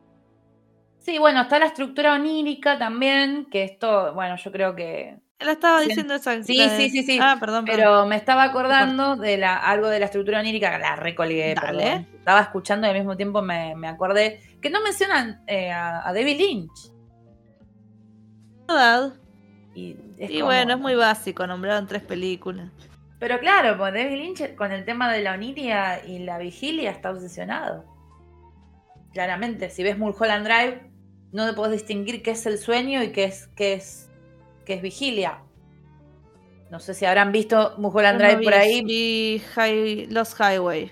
Si tienen ganas de, de- de equivocarse constantemente interpretando una película con amigos, Bueno, eso me divierte, eso podría hacerlo. Tengo, yo Vean sé que tengo que ver esa hace años, la tengo que ver. Mulholland Drive es como ver. eh, sí, sí, o sea, es como ver eh, todos los videos de Taylor Swift cuando deja mensajitos, pero eh, complejo, en- o sea, al cubo de complejo, porque Lynch hace cosas, pero no tienen sentido. Lo hace para engañarte. Te pone una taza de café en el mismo plano que, que en, en la oniria o en la vigilia y vos crees que tenés que ir por ahí, ver eso, y en realidad no. No, no- no- no decía nada de eso, no iba a ningún lado. Así que, bueno, let's... ¿Por qué hay tanto Rocky en este guion? Me pregunto. Ay, porque lo amo. ¿Y por qué amas a Rocky? Ay, porque es que es esta cosa del, del underdog, del camino del héroe, de la música, la emoción. Yo soy muy de la emoción. Pones la musiquita, el chabón corriendo, gente corriendo con música y yo ya estoy adentro. Quizás por eso también me gustó tanto Licorice Pizza. Es como que me emociona. eh. No sé si es ver tanto Iar o Gilmore, que siempre corren y lloran. Eh, Rocky Sí. además tiene esta particularidad, viste que el chabón se no, no querían que se. Tipo, no lograba un protagónico por Clara. Claro está que no es un gran actor, Talón. Venía Sí. del cine porno, además, ¿viste? Y. Y el chabón se escribió su propia película y, y medio que dijeron, bueno, tipo, si es mi película, me pongo a mí, la dirigió él, la escribió en tres días. O sea, escribir ese guion en tres días. Es, también debe haber agarrado un libro de, con los actos, con los plot points, con, con todo. Y, e incluso, lo que me parece fantástico es que el chabón no gana al final la pelea. Ahí está la transgresión. Esa es la transgresión, supongo. Esa es la La transgresión. hizo Y con sí, dos mangos, la hizo ahí todo sucio. Es una cosa de, de vida normal, de mugriento, de la, el chabón en la- el- frigorífico, no sé. Como Casablanca. This is the beginning of a beautiful friendship. O sea, no es una historia de amor. Es el comienzo de Claro. una- o sea, es la transgresión. Acá es lo mismo. La transgresión es que el chabón no gane. Claro, bueno, y en Casablanca no se queda con la mina, perdón, spoiler, pasaron 100 años. Jódanse. No sé, nadie pasó el 42, así que vamos, 80 años. Casi 100 años, qué sé yo, 80. Casi. Amo Rocky, amo Rocky, me parece que también tiene todo esto de, de los plot points bien marcados, como la presentación de los personajes, del entrenador, de Adrian, eh, de- del, amigo, eh, sus... Nada, esto, esto de- es un camino del héroe además también, es muy simple. Creo que a- las películas que más me gustan son estas tan simples, de la vida cotidiana. Otra de mis favoritas, creo que lo dije mil veces, es por ejemplo eh, Los Puentes de Madison, que la hablamos el otro día con las chicas, que también tiene una cosa de mm, fábula, sí, porque empieza con las, la- los hijos, con ella muerta, contando, leyendo estas cartas que les, que les había dejado, toda esta historia. Sí. Fábula con Marco, ¿no? Con el Claro. Marco. eh, sí. Ahí va. Es muy sencilla. Es una película muy sencilla. Lo que pasa que a veces con historias simples podés profundizar más la emoción que querés narrar, Y que querés está. contar. Si vos sabés qué emoción querés contar, que esto lo dice Martin Scorsese, eh, Martin Scorsese dice que vos tenés que hacer un cine, tenés que hacer cine sobre lo que sabés. Y que eh, de ninguna manera tenés que eh, filmar emociones que nunca sentiste. Ay, qué chabón divino, decía- Marty. El chabón decía, eh, hablaba de una de sus películas, creo que era La Edad de la Inocencia, y decía, yo nunca viví lo que pasa en La Edad de la Inocencia. Pero, Pero hay emociones que están sintiendo los personajes que yo las atravesé. Entonces las, las pensé, las llevé al plató desde mi propia emoción. Y alguien que dice exactamente lo mismo para construir sus personajes, que esto como teoría actoral, es Nicolas Cage, con sus técnicas locas. Él dice, busco siempre encontrar una emoción que yo haya atravesado en gran o menor medida, no importa, y maximizarla si es que el personaje la tiene como motor, como tema, como Claro. Entonces, es lo mismo básicamente que dice Marty, pero él lo hace como una nota de director, de creador, eh, lo que dice Nicolas Cage. Y, y esto es muy, es muy interesante porque hablar de las emociones a veces necesita una historia simple. Eso. Eh, y Rocky tiene eso. Rocky te llega Porque Es tan simple. porque es, es casi un. Tiene cositas como el Coming on Age, por momentos también. Coming of Age. Sí. Eh, Es un Pero trabajador, ¿viste? Tiene esa cosa de tipo media clase media baja, sí, sí, sí. de, romperse el lomo, literal. esforzarse, ¿no? Eh, Te conmoves eh, con, con Claro, eso. arco secundario, porque uno es Rocky luchador, el otro es Rocky enamorado. Sí, totalmente. El, el subplot. Claro. Tengo Sí. también de este, claro, este tipo de películas que como vos decís, a vos te gusta la, la de épica, a mí me gusta es- así, Rocky, duro de matar. Eh, también me, me divierte mucho. Otra que nombré, que, que listé para esto, es una que se llama Airport, que no la pueden ver en ningún lado. Es una de las pelis del cine de catástrofe de los 70. Ya la debo haber nombrado en algún podcast, pero grabamos 130 episodios ya. Em, Es cierto. Claro, que tiene esto también como muchas piecitas de rompecabezas porque es eh, alguien que se sube un avión con una bomba básicamente, eh, pero hasta ese momento te van mostrando un montón de cositas. El tipo, el la vida del piloto, un poco como que desde su casa hasta que llega la- al coso, el tipo, el controlador del vuelo y todos los personajes un poco te los van mostrando y te van abriendo un montón de historias mini historias y después todo concluye y todo tiene sentido de por qué a la vieja la sentaron ahí para hacer qué cosa, por qué te mostraban el chabón con la valija tan agarrada, eh, un ah, no sé, como que todas mini cositas que, que con- Indicios. claro, Claro. y que todo después eh, confluye en un río maravilloso y es fantástica. No, la tienen que buscar por ahí, es del 1970. Bueno, vamos a ver. Hay un, un videoclub por ahí. Ay, sí, sí, me la piden, la tengo bajada, la amo. Eh, otra, un western que hizo John Ford que se llama The Man Who Shot Liberty Balance. Sí. Eh, también está, está re buena. Tiene una frase muy célebre que es cuando tenés la verdad y la leyenda, imprimí la leyenda, le dice al periodista. Como que a veces es más.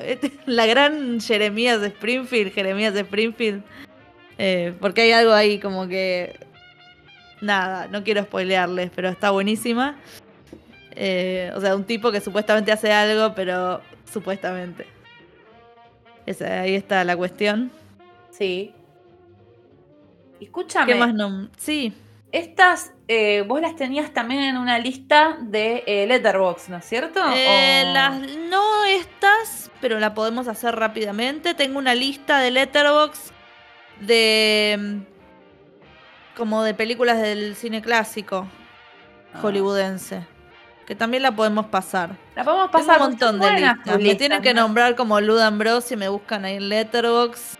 Como, como empezamos hablando en el episodio sobre la estructura, las estructuras que tenés para Yo las soy listas estructurada. son geniales, son Soy, geniales. soy Rory Gilmore en esto, yo hago listas para lo que se me canta. En un momento en mi flasheo viviendo en Corea sola, dije voy a poner en Letterboxd todas las películas que vi en mi vida. Pandemonium. Me muero. Bueno, ¿y en qué quedó? Nada, nada, así que pueden ver por ahí mi lista. Ay, me tenté. Por Eh, Dios. vos, acá, no. vos acá pusiste otra de Woody Allen que es Crimes and Misdemeanors.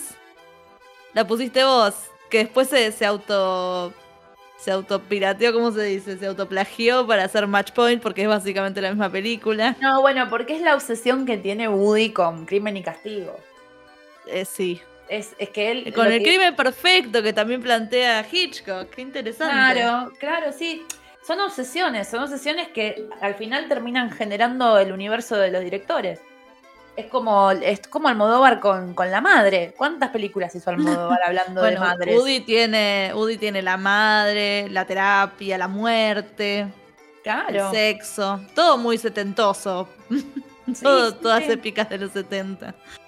Este. No, después, bueno, en general está esto de los guiones, eh, los tipos de guiones. Yo pensaba también en algo que habíamos conversado sobre. sobre mm, ya no la estructura del guion, sino qué tipo de guion vas a hacer. Y están los guiones, por ejemplo, que son vendibles, ¿no? Sí, El guion filmable y el guion logrado. Me encanta. Entonces vos tenés. El guion vendible es el guion buscado, que es el que eh, se necesita tener siempre en el cajón de, de los lugares, los países que tienen una industria de cine. El, ¿no? Que es el que le gusta al productor, el que tiene, viste, como cara conocida, eh, pocos exteriores y, y algún género lleno de clichés, ¿no? Un, no sé, comedia romántica. Y de ahí te sale una peli de Audrey Hepburn, eh, de, acá, de- de los años Ay, 60, todas ¿no? todas Claro. preciosas. que son re lindas, pero bueno, vendibles. Todas tienen la misma premisa. sí. Vendibles. Considerando que había que vender entradas para que siguiera existiendo la industria, era vendible. Después tenés el guion filmable, que es el guion posible, y es el guion difícil de meter porque por ahí tiene alguna transgresión, tiene, ¿no? Como elementos que pueden llegar a hacerle ruido al espectador. Cuan- hay mucha gente a la que no le gustó el final de Casablanca, ¿no? Estamos dando ejemplos. Y hay gente que no le gustó. Hay gente que quiere que termine, que el personaje termine vivo, no en Casablanca, ¿no? En Gladiador. No quieren que se muera Máximo. Yo tengo ¿Entendés? ahí con el final. Pongan pausa adelante 15 segundos. Eh, no voy a decir la película. Meryl, bájate del auto. Claro, bueno. exacto. Ahí va, ¿ves? Yo quiero Esto- cambiar el guion, pero entiendo 100% por qué ella lo hace. Ya pero está. entonces los vuelven guiones filmables porque son buenos, son sólidos, pero que pueden traer algún tipo de molestia en el espectador, ¿no? Eh, esto de gritar a la pantalla, como decís vos. Y el guion logrado, ¿no? El guion logrado es el que logra las dos cosas, ser vendible y ser filmable. O sea, ser interesante, ser transgresor y ser... eh, Y que venda entradas. Claro, dar este, ganancias, ¿no? Y yo, en relación a eso, también marqué algunos títulos que, que- que quiero recomendar, que si no lo favor. vieron, por favor, son películas que tienen que ver para mi gusto, ¿no? Siempre desde nuestra perspectiva. Em, yo anoté, por ejemplo, Matrix. Tanque, que em, creo que es la segunda película o tercera de, de, De las las hermanas Wachowski. Sí. Y que para mí es un, hizo un cambio de paradigma en el cine de acción Sí. Y que muy poca gente em, recuerda. Marcó la, marcó la estética de toda una época. Eso Exacto. muy pocas películas pueden hacer. Amelie hizo el corte de pelo de todas las pibas. Y después todas, ve- no todo, pero la gente se vestía como Matrix, anteojitos, tapado negro largo. O sea, imagínate lo que pegó. Claramente, claramente. Y de hecho, bueno, acabas de mencionar otra que iba a decir, Amélie. Amélie. Amélie, de Jean Pierre una película que supo conjugar la fórmula comercial norteamericana con el cinearte eh, francés. Es como una especie de tesis sobre el comercio y, y comerciar con el arte, ¿no? Como, como hace Taylor Swift ahora, que dicen como, bueno, sí, es She's the Goat porque saca, hace millones y además brinda un producto de calidad. Eh, de vuelta, de- según el de criterio autora. de, según el criterio de cada uno también, ¿no? Eh, respetando eso. Pero bueno, lo de Amelie fue muy novedoso. De hecho, el actor que la acompaña a ella, el coprotagonista, que es Matthew Kosovitz, se pronuncia. Él es director también, es el director Ajá. del Odio, La Heine, que es un peliculón de los 90 francés. Y él ya también tenía esa cosa como en agenda, de decir, yo quiero, quiero hacer algo para la industria también, quiero un cine francés distinto. Y de algo tienen que vivir, además. Claro, porque si no yo me pregunto de qué viven, de qué viven. ¿Viste? Es como está bueno, haces una y una. Hicieron un bailando en el 2008 y están divinas. ¿De qué viven? Bueno, eh, Oshi, Oshi Junco tiene que estar. Eh, bueno, entonces esto está interesante, ¿no? Eh, vendría a conjugar esta teoría, ¿no? De lo vendible, lo posible y lo logrado, ¿no? Está Bien. bien. ¿Y qué más les voy a recomendar dentro de esa línea? Yo sigo con. No importa, después pasaré la No, lista. meté, pero- meté, no, meté. no, es que lo mío es muy Hollywood clásico. Esta No, cosa pero- del guion precioso y bien that. armado, personajes. Hay una llamada Los mejores años de nuestra vida, por ejemplo, que son eh, tres veteranos que vuelven de la guerra y cómo se vuelven a acomodar a las familias, a las parejas o a la vida. Eh, es preciosa. Todas estas seguro ya lo dije, las deben tener en Qubit. HBO tiene algunas. Eh, básicamente cualquier película de, de Clint Eastwood está muy bien estructurada y muy bien hecha. Eh, me parece que es un director que siempre un producto sólido y funcional. Es vendible porque es Clint Eastwood. Ahora ya no sé porque la verdad que la pasan en otro podcast, va a ser, les juro. No sale casi en ninguna sala. Además el señor ya tiene 93 años. Está por hacer una nueva. Como siempre, nunca para. Siempre, Yo lo amo. El día que nos deje, no, no sé cómo voy a, a superarlo. Eh, estoy haciendo la travesía de ver todas las películas dirigidas por él. Y hay algunas que están mejor o peor, pero nunca falla. O sea, nunca te decís, ah, esta es una mierda. Siempre bien armada. Incluso Cry Macho, que es una romanticona, el señor re viejo, además con la mina. Es una cursileada y tiene unos planos de la concha de la lora. Es preciosa. lindo verlo a él también ahí, Sí, ¿no? Es, es entrañable siempre. Sí, bueno, este, este- una de, de las mejores. Sí, eh, hablaban en uno de los libros que me pasaste de qué difícil hubiera sido Million Dollar Baby sin ese cast y sin Clint Eastwood. Porque era un guion con bajo, viste que es un bajón, o sea, la historia es un bajón, cómo la mostrás, esto golpe bajo tras golpe bajo. Y termina siendo una película muy buena, ganó el Oscar. ¿La Sí. viste? Sí, ¿te gusta? Sí, sí, cómo no voy a ver, sí. La Y para mí todo, todo co- como que Morgan Freeman está también. mejores, Morgan Freeman, una de sus mejores pelis de estos últimos 20 años, ponele, es Gran Torino, que es fantástica.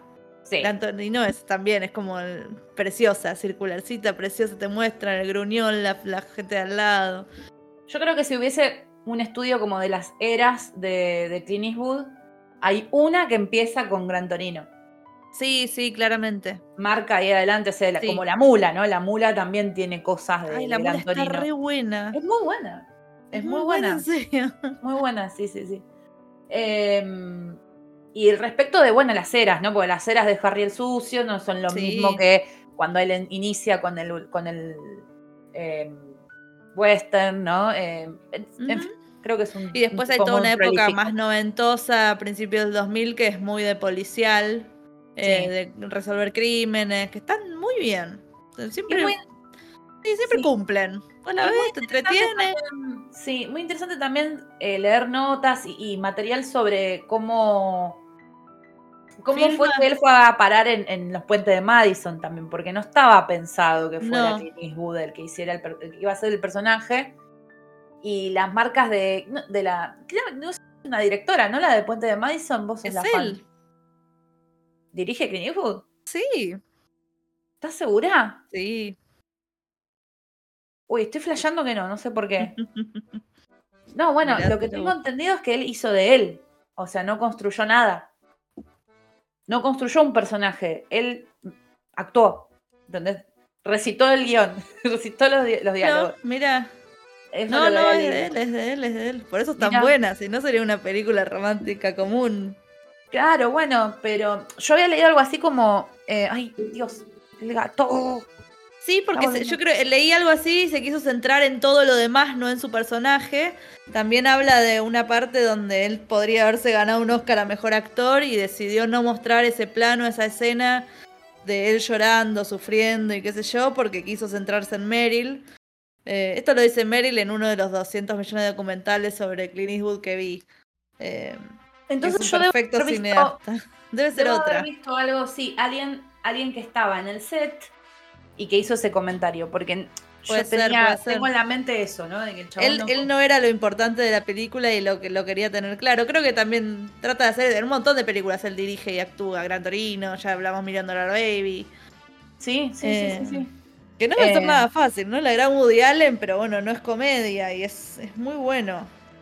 Sí, aparte porque Woody siempre hace lo mismo también. O sea, Sí, claro. En vez del Y Clint un neurótico. poquito, Clint un poquito también, pero no vamos a Un poquito también, pero me parece que A veces es un poco más sensible, a veces es más gruñón, pero siempre está como en Claro. el mismo tono. hay una cuestión con, con ser medio grumpy, medio gruñón. Que Y muy- él inventó, perdón, pero vamos, esto ya se fue a la mierda, pero estamos hablando de cine y nos gusta.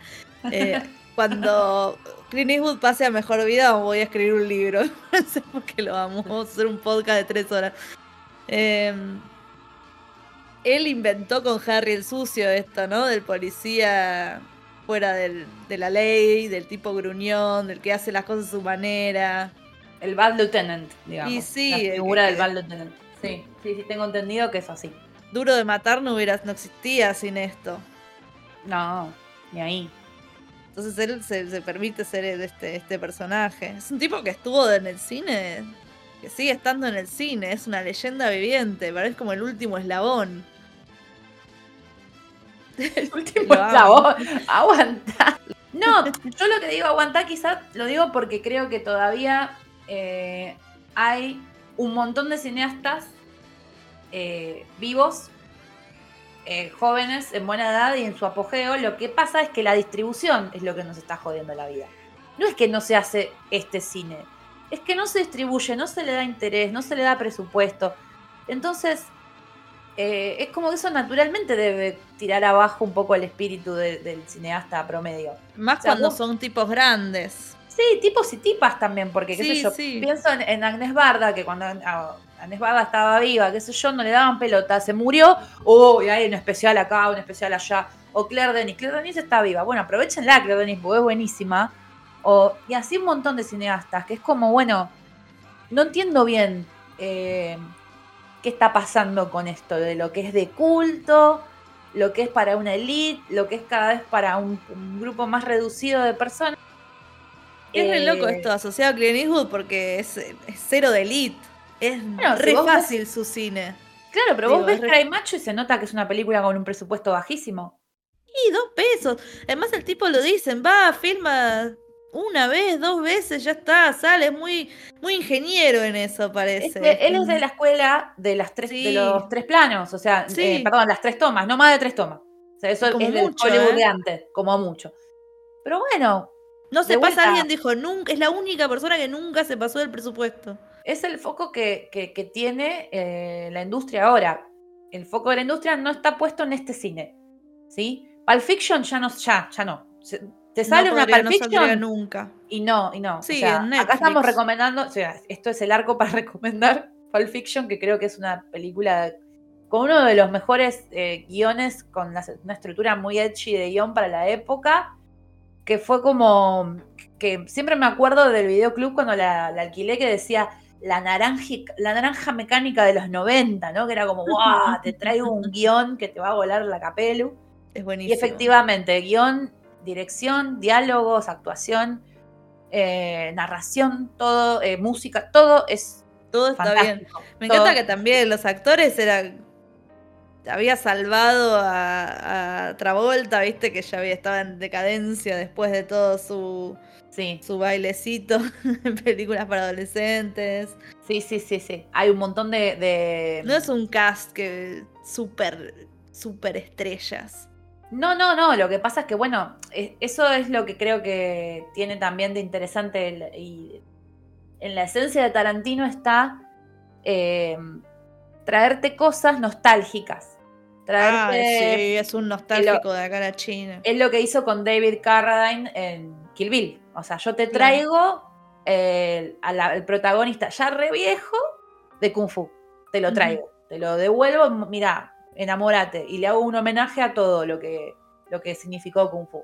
Como entonces- Bruce Lee, por ejemplo, el personaje Bruce es Bruce Lee, en in Hollywood. Exacto. Y bueno, después está todo el tema de la mezcla de géneros que hace Tarantino, ¿no? De que él no hace nada nuevo, él se copia todo, pero le da su propio sello. Totalmente válido. Totalmente válido. Sí, porque además es, una también. forma de entrar a películas viejas. Exacto, sí, sí, sí. Eh, a full. Y bueno, Eh, esto ¿qué es muy de los vamos? 90 también, esto de, de cambiar un poco y desafiar el género, porque podemos nombrar películas de los Cohen, por ejemplo, como Fargo, Sí, eh, sí. Eh, donde casi que inventaron una estructura y una forma de narrar. yo creo que Fargo fue el principio de una gran era de los Cohen. Porque Sí, fue muy premiada y de ahí en adelante todos los títulos que sacaban eran uno mejor que el otro. ajá. Es como para seguir la carrera de los Cohen. Si están ahí, el otro lado no es solo una peli. No, Yo quizás de Tarantino les puedo decir, miren, creo que Pulp Fiction es la obra cumbre. Después las demás están buenas. sigan. para mí están, no, yo las disfruto mucho. Bastardo sin Gloria me parece brillante. Yo me divierto, pero ya después No. la, la recursividad con el tema venganza a veces me embola un poquito. Voy a ser sincera. Pero lo amo, lo amo fuerte. Yo Kill Bill me, me- me voló la, la cabeza de pendeja. Sabes que son de mis menos preferidas. Kill Bill. Yo las amo, las amo. Yo quería tener una katana, todo, estaba repirado. Este, bueno, y vos me mucho, pusiste. Vamos saltando géneros, épocas, no nos Dale, importa vamos nada. hablando de películas Vos- que nos parecen perfectas. Vos me pusiste acá eh, una película que me gusta mucho, que es All About Eve. Ay. Eh, y que es una película que tiene su correlato con Todo sobre mi madre de Pedro Almodóvar. O sea, hay como una hay una revisión a All About Eve y que es- está protagonizada por la enorme Bette Davis. Yo no sé si existe una actriz comparable a Bette Davis. es muy increíble. grosa. Es muy Es buena. muy es grosa. muy buena. Qué, qué gran película esta. Qué perfecta. Y qué importante el, el- como el relieve del personaje, ¿no? Eh, el dibujo del personaje que hay. Y que ella lo hace a la perfección. Esta sí, esta cosa de la mujer, la mujer actriz experimentada con la nueva que la quiere reemplazar, toda esta competencia entre mujeres también está muy buena y es, es algo muy adelantado a su época también. Es una película del 50. Había como otro tratamiento a la mujer. Creo que eso lo, lo estaba encarnando mucho Bette Davis en, sus- en sus papeles.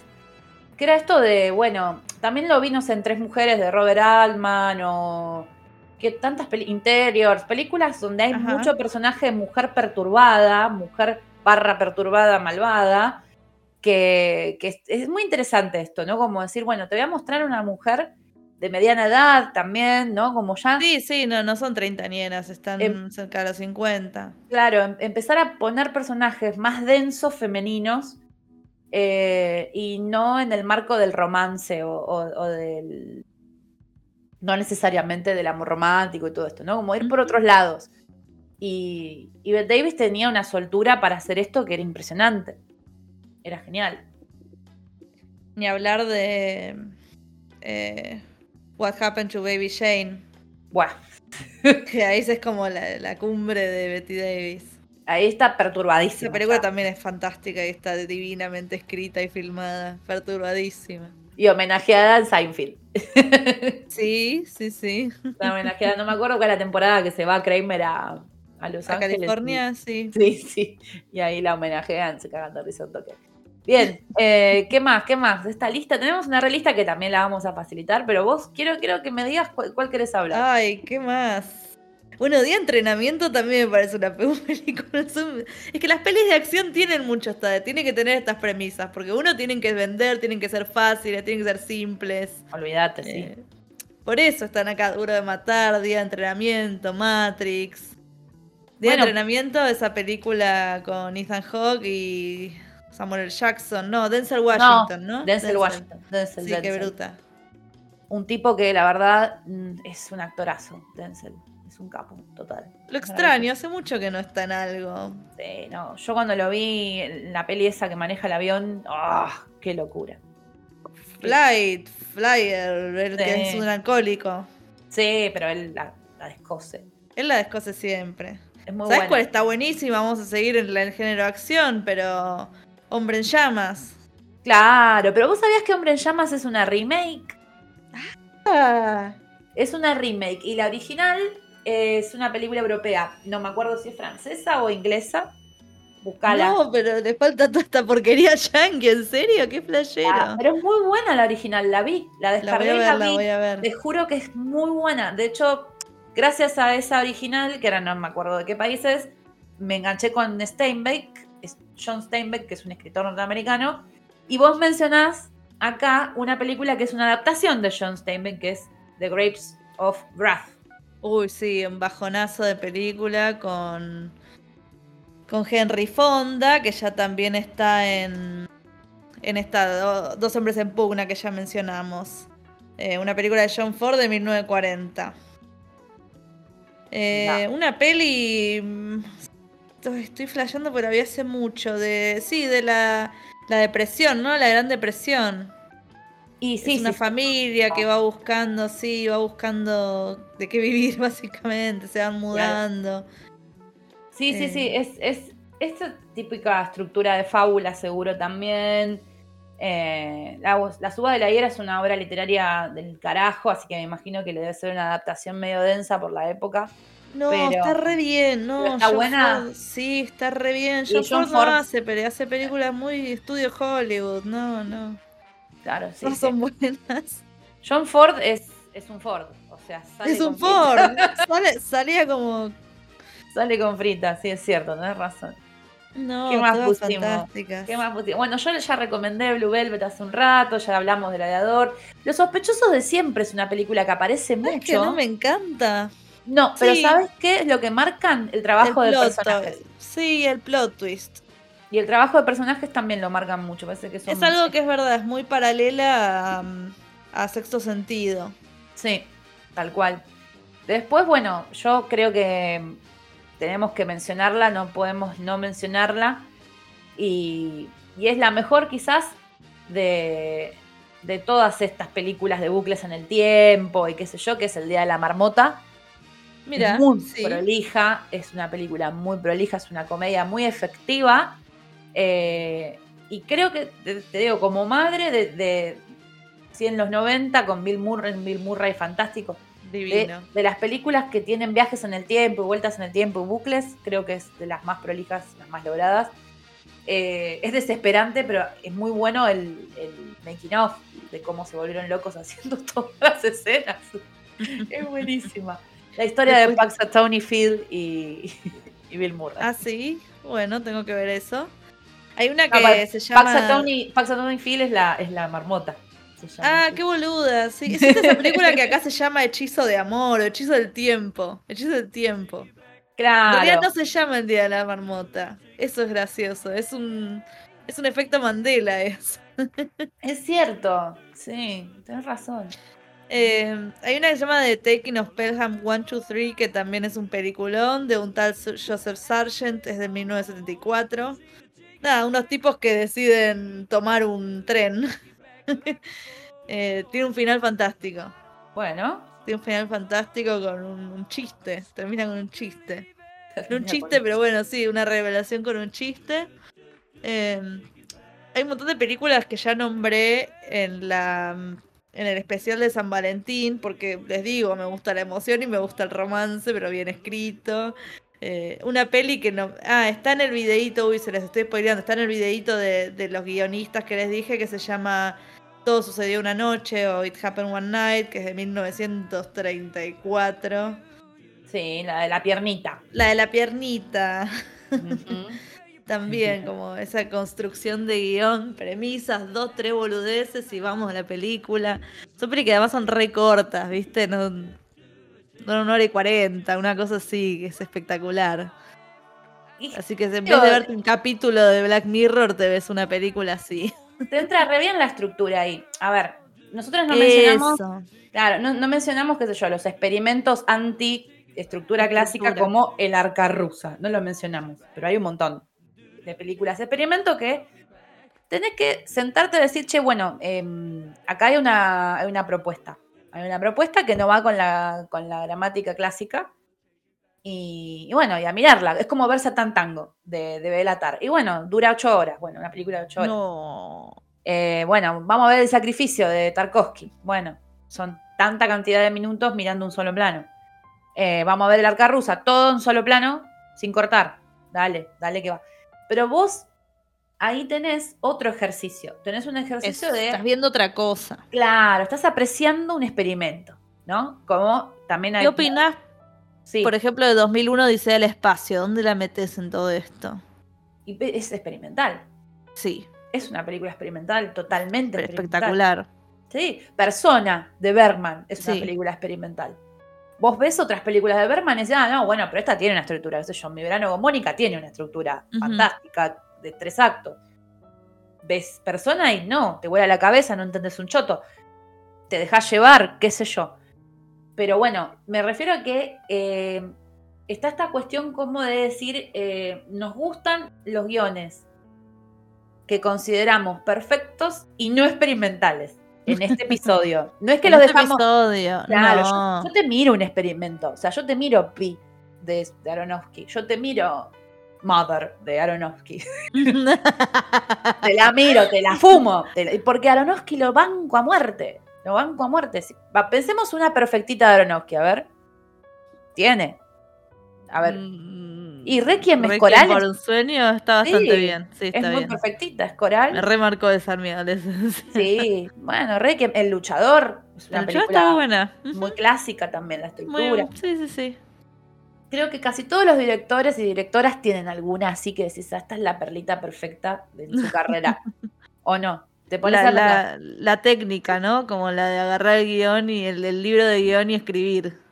Claro, y de ahí en adelante o tiro toda la mierda o sigo por acá, ¿no? También es eh, lo que decimos, de algo tienen que vivir, así que alguna tienen que vender popularmente. Bueno, sí, si no pensemos en un tipo como Taika Waititi, o sea, Chabón arrancó haciendo películas independientes en Australia o Nueva Zelanda, perdón.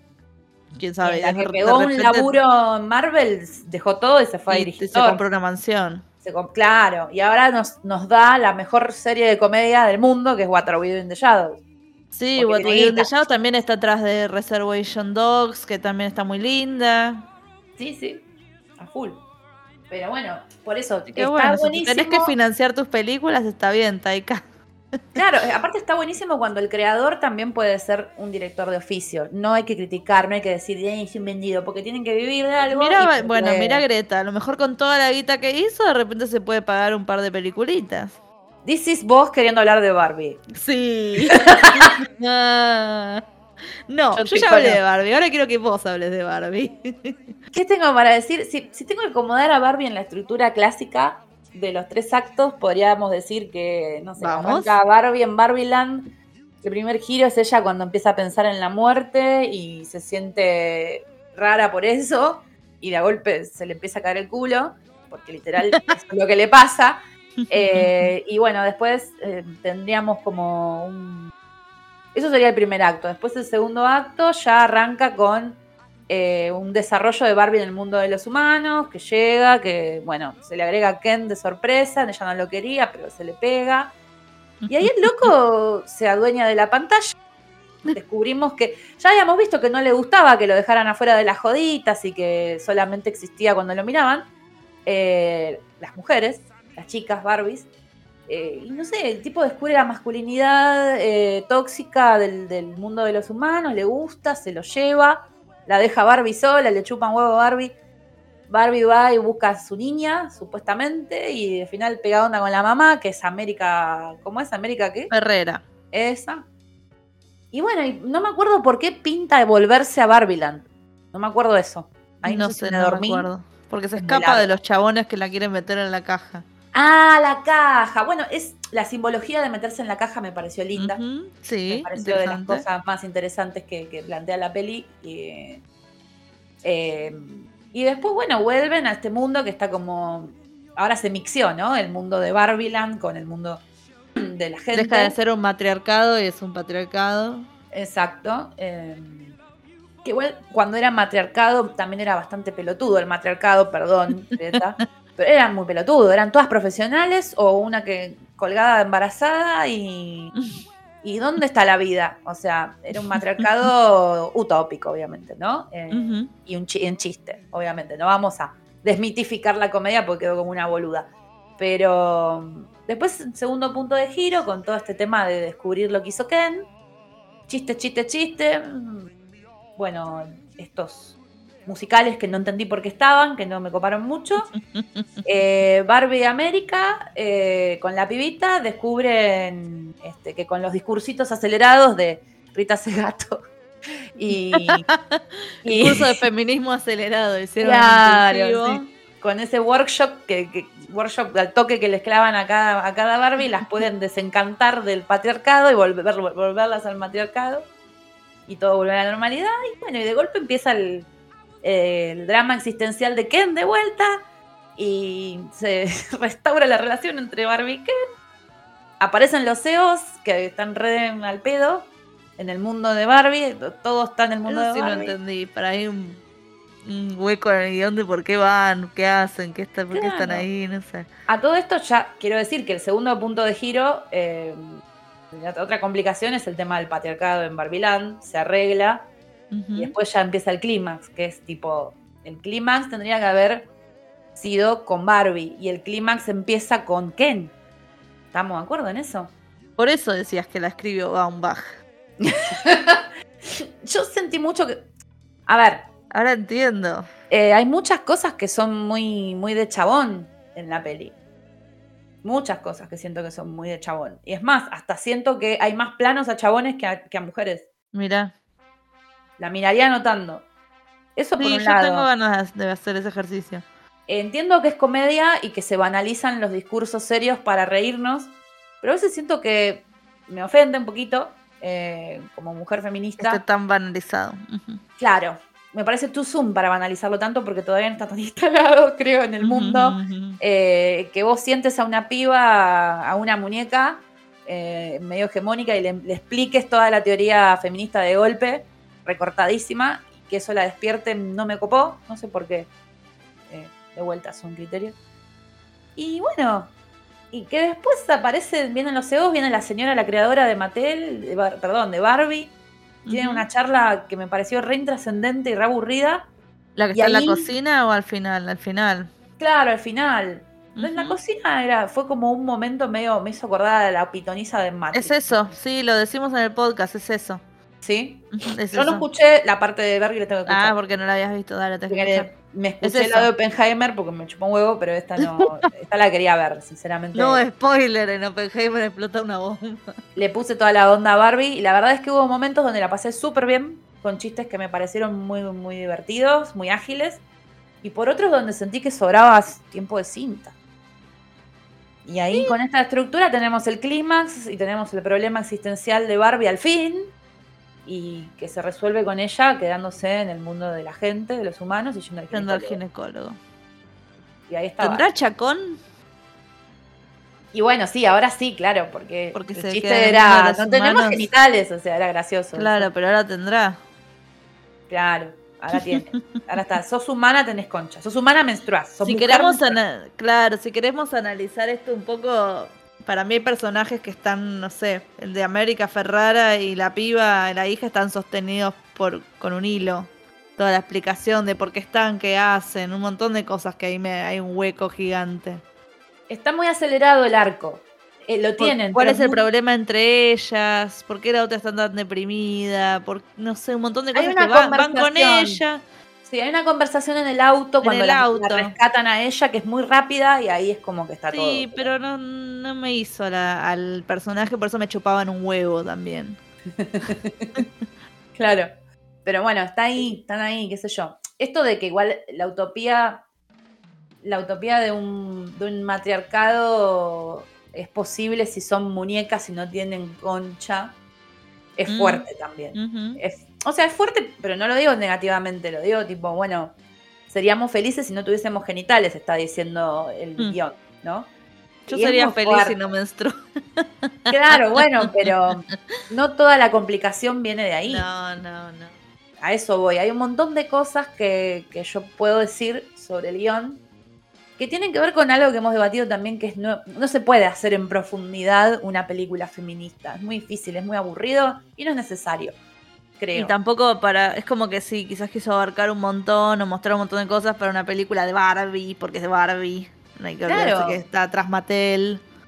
Si se hubiese enfocado, hubiese puesto como tema, reivindiquemos a Barbie. Tipo, tema de la película, dos puntos. Reivindicar a Barbie. ¿Entendés? Concepto. Barbie no sabe quién es y se pierde en el mundo de los humanos. ¿Entendés? Y así, vas armando, vas llenando todas las cajitas estas que, que proponen los teóricos, ¿no? Los gramáticos del cine. Y bueno, te hubiera quedado más prolijo, pero no, es un quilombo. De hecho, claro, Barbie en el mundo real hubiera sido divertida esa historia. Una sí. medio Toy Story. Es que medio. un Hay un montón de películas así, ¿no? Como la de la sirenita. Es playero, pero la sirenita esa que sale. Splash, una de esas. Sí, Hay un es montón de películas de sirenas, vos las sabes un todas. recurso, es un recurso que te da mucha libertad. Es un recurso que te da mucha libertad y de vuelta, cuando hay mucha libertad puede mal ir sal. Porque tenés que aprender a enfocar las decisiones. En algo. Claro. Muy interesante. Así que bueno, qué sé yo, creo que hemos logrado Hablamos como dos horas. hablar un montón, recomendar un montón de cosas. Vayan a, a los directores Vayan a ver clásicos, vayan, sí. vayan a Linklater, vayan a Almodóvar, vayan a Tarantino, vayan, Vayan a. Hitchcock. Hay muchas películas de Hitchcock en HBO. Exacto, vayan a Ford, vayan a los Oh, clásicos John que, Ford. que recomendó eh, recién Luke, que yo quiero ver. Tiene que ver Billy Wilder, eh, William Wilder. Siempre me los confundo porque tienen un nuevo nombre. Sí. Eh, a mí me gusta George Cukor mucho. Vayan a buscarlo. Eh, sí, igual sí, John Ford, todo. John Ford, todo. Vean películas de, de Clint Eastwood. A full, sí. Vayan a ver película de Kenny Esperemos que algún día se filme ese guion de, Stallone sobre Edgar Allan Poe que nunca salió. Y así. Esa la sabías, ¿no? Sí. No, ah, sí. Stallone eh, hizo un guion que nunca se filmó sobre el Edgar Allan Poe. Una biopic. Biopic. Mm, te amo, la- pero no. Es como la Superman de Tim Burton. es- son esos mitos que, que- que circulan ahí en Ah, los mirá, pasillos ese de, hubiera sido raro también. de los estudios. Y no Y le bueno. tengan miedo, lo que decimos siempre, no tengan miedo a las películas que son en blanco y negro y de 1934, porque son re fáciles, son re lindas, te dan mucho. Se ven bien, hay muchas que están salvadas por The Criterion Collection, así que no es que se ven como el orto. No, no. Eh, se ven re bien, si buscas eh, eh, It Happened One Night, está divina. De hecho, debe estar en HBO. Estaban hechas con un montón de trucos visuales ilumina- de iluminación que ya Sí, no no, no necesitaban ningún tipo de CGI Claro, ni nada. y ves- son todas ves- tomas muy chiquitas la mayoría. Claro, ves, ves otra, mm, otra ingeniería, ves otra artesanía, es lindo, te cambia un poco, te ayuda al cerebro, qué sé yo, a que se acostumbre a otra cosa por un Mal. segundo y es genial. O de Me hecho, acuerdo con- Ciudadano Kane, yo tenía miedo, como que Bueno. ah, la mejor película. Yo dije, esto debe ser un bodrio, un embole. Es un peliculón, es re ahí- simple, es re fácil. Bueno, flashbacks. Orson, Orson es todo. Orson, es todo. bueno. Orson es buenísimo. Mm. Eh, a los westerns, tampoco tengan miedo a los westerns. Ahí a... Perdón, sobre todo, sobre todo no le tengan miedo a los westerns, porque son súper re entretenidos. vos te mirás 310 tu Yuma, la que hicieron nueva y es un bodrio al lado de la original. La original Mirá, es mucho más dinámica y es mucho más Que tipo, las premisas siempre son re boludas, son re fáciles. Son de este tipo que quiere matar a este otro tipo, este que es un ladrón y la policía lo busca. Sí, yo quizás sí re les diría, simple. sí les diría que tengan cuidado, y esto ya después veré si, si consigo quórum acá con, Uh, con, a ver. Con Lu o, o alguien más. Yo creo que sí que me vas a acompañar cuando hagamos, hablemos un poco más de cine europeo. Ahí quizás Uf, sí tengan. Ahí fallo, eh, ahí fallo. Bueno, yo tengo mucho miedo. Porque vi algo de cine francés y es como que no puedo. eh, Bueno, hay muy buen cine francés y hay un cine francés que está intelectualizado, que es este que menciona Majalski, y que no es necesariamente bueno, pero por ahí te deja cosas. O sea, hay películas de Truffaut, hay películas Claro. de como que Godard. inven- bueno, inventó cosas, sí, yo Claro, entiendo. que hay, que inventaron, hay que ver, inventaron sin aliento, ponele. Sin aliento hay que verla. Sin aliento, yo no, no Me soy fan. Yo me reembolé. O sea, a mí ver a dos, a dos franceses, eh, una parejita francesa tirada en la cama, fumando y hablando boludeces. bueno, pero seguramente sin eso no había antes del amanecer. Exacto. Ni Bien. escenas de la vida conyugal. Sí, se entiende, todo, todo Es importante. Sí. Todo es importante. Y después, no, el cine francés no es el cine europeo, además. O sea, hay mucho cine No, europeo. no, seguro. Es increíble la cantidad de películas que, que han pasado por norteamericanas cuando en realidad eran europeas. Eso también puede ser un lindo tema. Eh, Bueno, todo el western de Sergio Leone. sí, bueno, eras una vez en. América también. Ujú. Así que bueno, vean, vean cine, vean, vean mucho cine. Vean, vayan a Cubi TV, contrátense que debe ser más barata que Sí. cualquier otra. a full. Próximamente estaremos eh, haciendo promesas al pedo. Y querés sortear cosas. Vos querés sortear sección, cosas. Tengo, tengo ganas de hacer esto de, de, mm, un anotador, ¿no? Un anotador de Sin Plata ni Ah, Forma. te lo dije, te lo dije. Sí, o de la forma del cine que, que vos tiraste de diseñar un anotador para todas las cosas que recomendamos. Y Que puede bueno, yo ya estoy que quiero crear, así que que, que que venga con recomendaciones y una suscripción a Cubi TV. qué o sé muy. yo, me imagino, no sé, viste el- el- el- a nuestros oyentes diciendo, bueno, eh, anoté lo que me recomendaste, Rochi o Lu, y también mira, Tuki, eh, nos mandan una foto con cosas que ustedes nos recomiendan a nosotras y, y los Qué arrobamos. lindo, qué lindo. Sería hermoso, porque compartir y sumar miradas sobre lo mismo y sobre distintas cosas es enriquecedor. Y si bien a nosotras nos gusta putear a Nolan, eh, hemos visto el cine Ay, qué divertido, vimos un Sí. montón, claro, no es de bruta. Claro. De Prestige es maravillosa. Me encanta Bueno. el gran truco. Claro. Sí. eh, y bueno, y son miradas, solo son miradas. Y Sí, esto de además hablar de de los última- guiones, sí, Claro, de última decís, a estas dos boludas no estoy de acuerdo. Ya está, la vida continúa, no somos la masterclass de, los, de las películas. no, si te no. lo dice Scorsese está bien, pero no. Claro, no, bueno, lo que es importante es de que los guiones son, como dijimos, la estructura ósea de las pelis. Y también si el guion es del creador de la peli, es decir, el tipo que la dirigió y la escribió y la montajeó, eh, también vemos la voz del artista, ¿no? Que por ahí también lo leí, esto es algo que dijo alguien. Bueno, uno, que, uno bueno. muy enfermo no es Paul Thomas Anderson, justamente. Ah, puede, puede ser. Yo por Thomas Anderson lo, lo adoro porque es un tipo que te defiende el guion de Terminator y Está te dice es un Sí. buen guion, te dice, y no es un, un- un tipo un pretencioso, un reventado. Eh, él dijo que abandonó la Universidad del Cine cuando era chico porque le dijeron que el guion de Terminator era lo último que tenía que a, a lo último que tenía que aspirar si quería hacer buen cine. Y él dijo, Ah, qué no, pelotudo, Qué fantástico. boludo que sos, porque yo también me parece un buen guion Terminator, dijo, y se fue y se transformó en lo que es. Una maravilla, una maravilla de cineasta. Eh, Bueno. bueno, listo, basta porque si no no terminamos más. No cortamos más, es que nosotras dos te vamos a seguir tirando títulos que además tan random como esto, de los mejores días de nuestras vidas y Terminator. Y todo, todo es cine, todo es hermoso, todo es disfrutable, todo es muy analizable Terminator y 2 muy entretenido. y Matrix son dos películas que redefinieron un género. O sea, no podés no, no, no mencionarlo. Así que, bueno, listo. Ya está, ya está, ya está. Un gusto, un placer que se te haya ocurrido esta idea. Espero haberte dado suficiente espacio porque yo también me apasiono y no, paro de hablar. por favor, yo escuchar a la profesora Rosario es lo mejor que me puede pasar. Bueno, Dale, Lu. Seguimos entonces eh, para próximos futuros especiales y colaboraciones. Te agradezco un montón. Y a ustedes que están del otro lado, les digo como siempre, vayan al cine, miren películas. Síganos en arroba siempre tan informa, a mí, arroba soy la Rochi, a Lu, arroba y Series, y vuelvan prontos. and man must have its mate that no one can deny. It's still the same old story, a fight for love and glory, a case of do or die.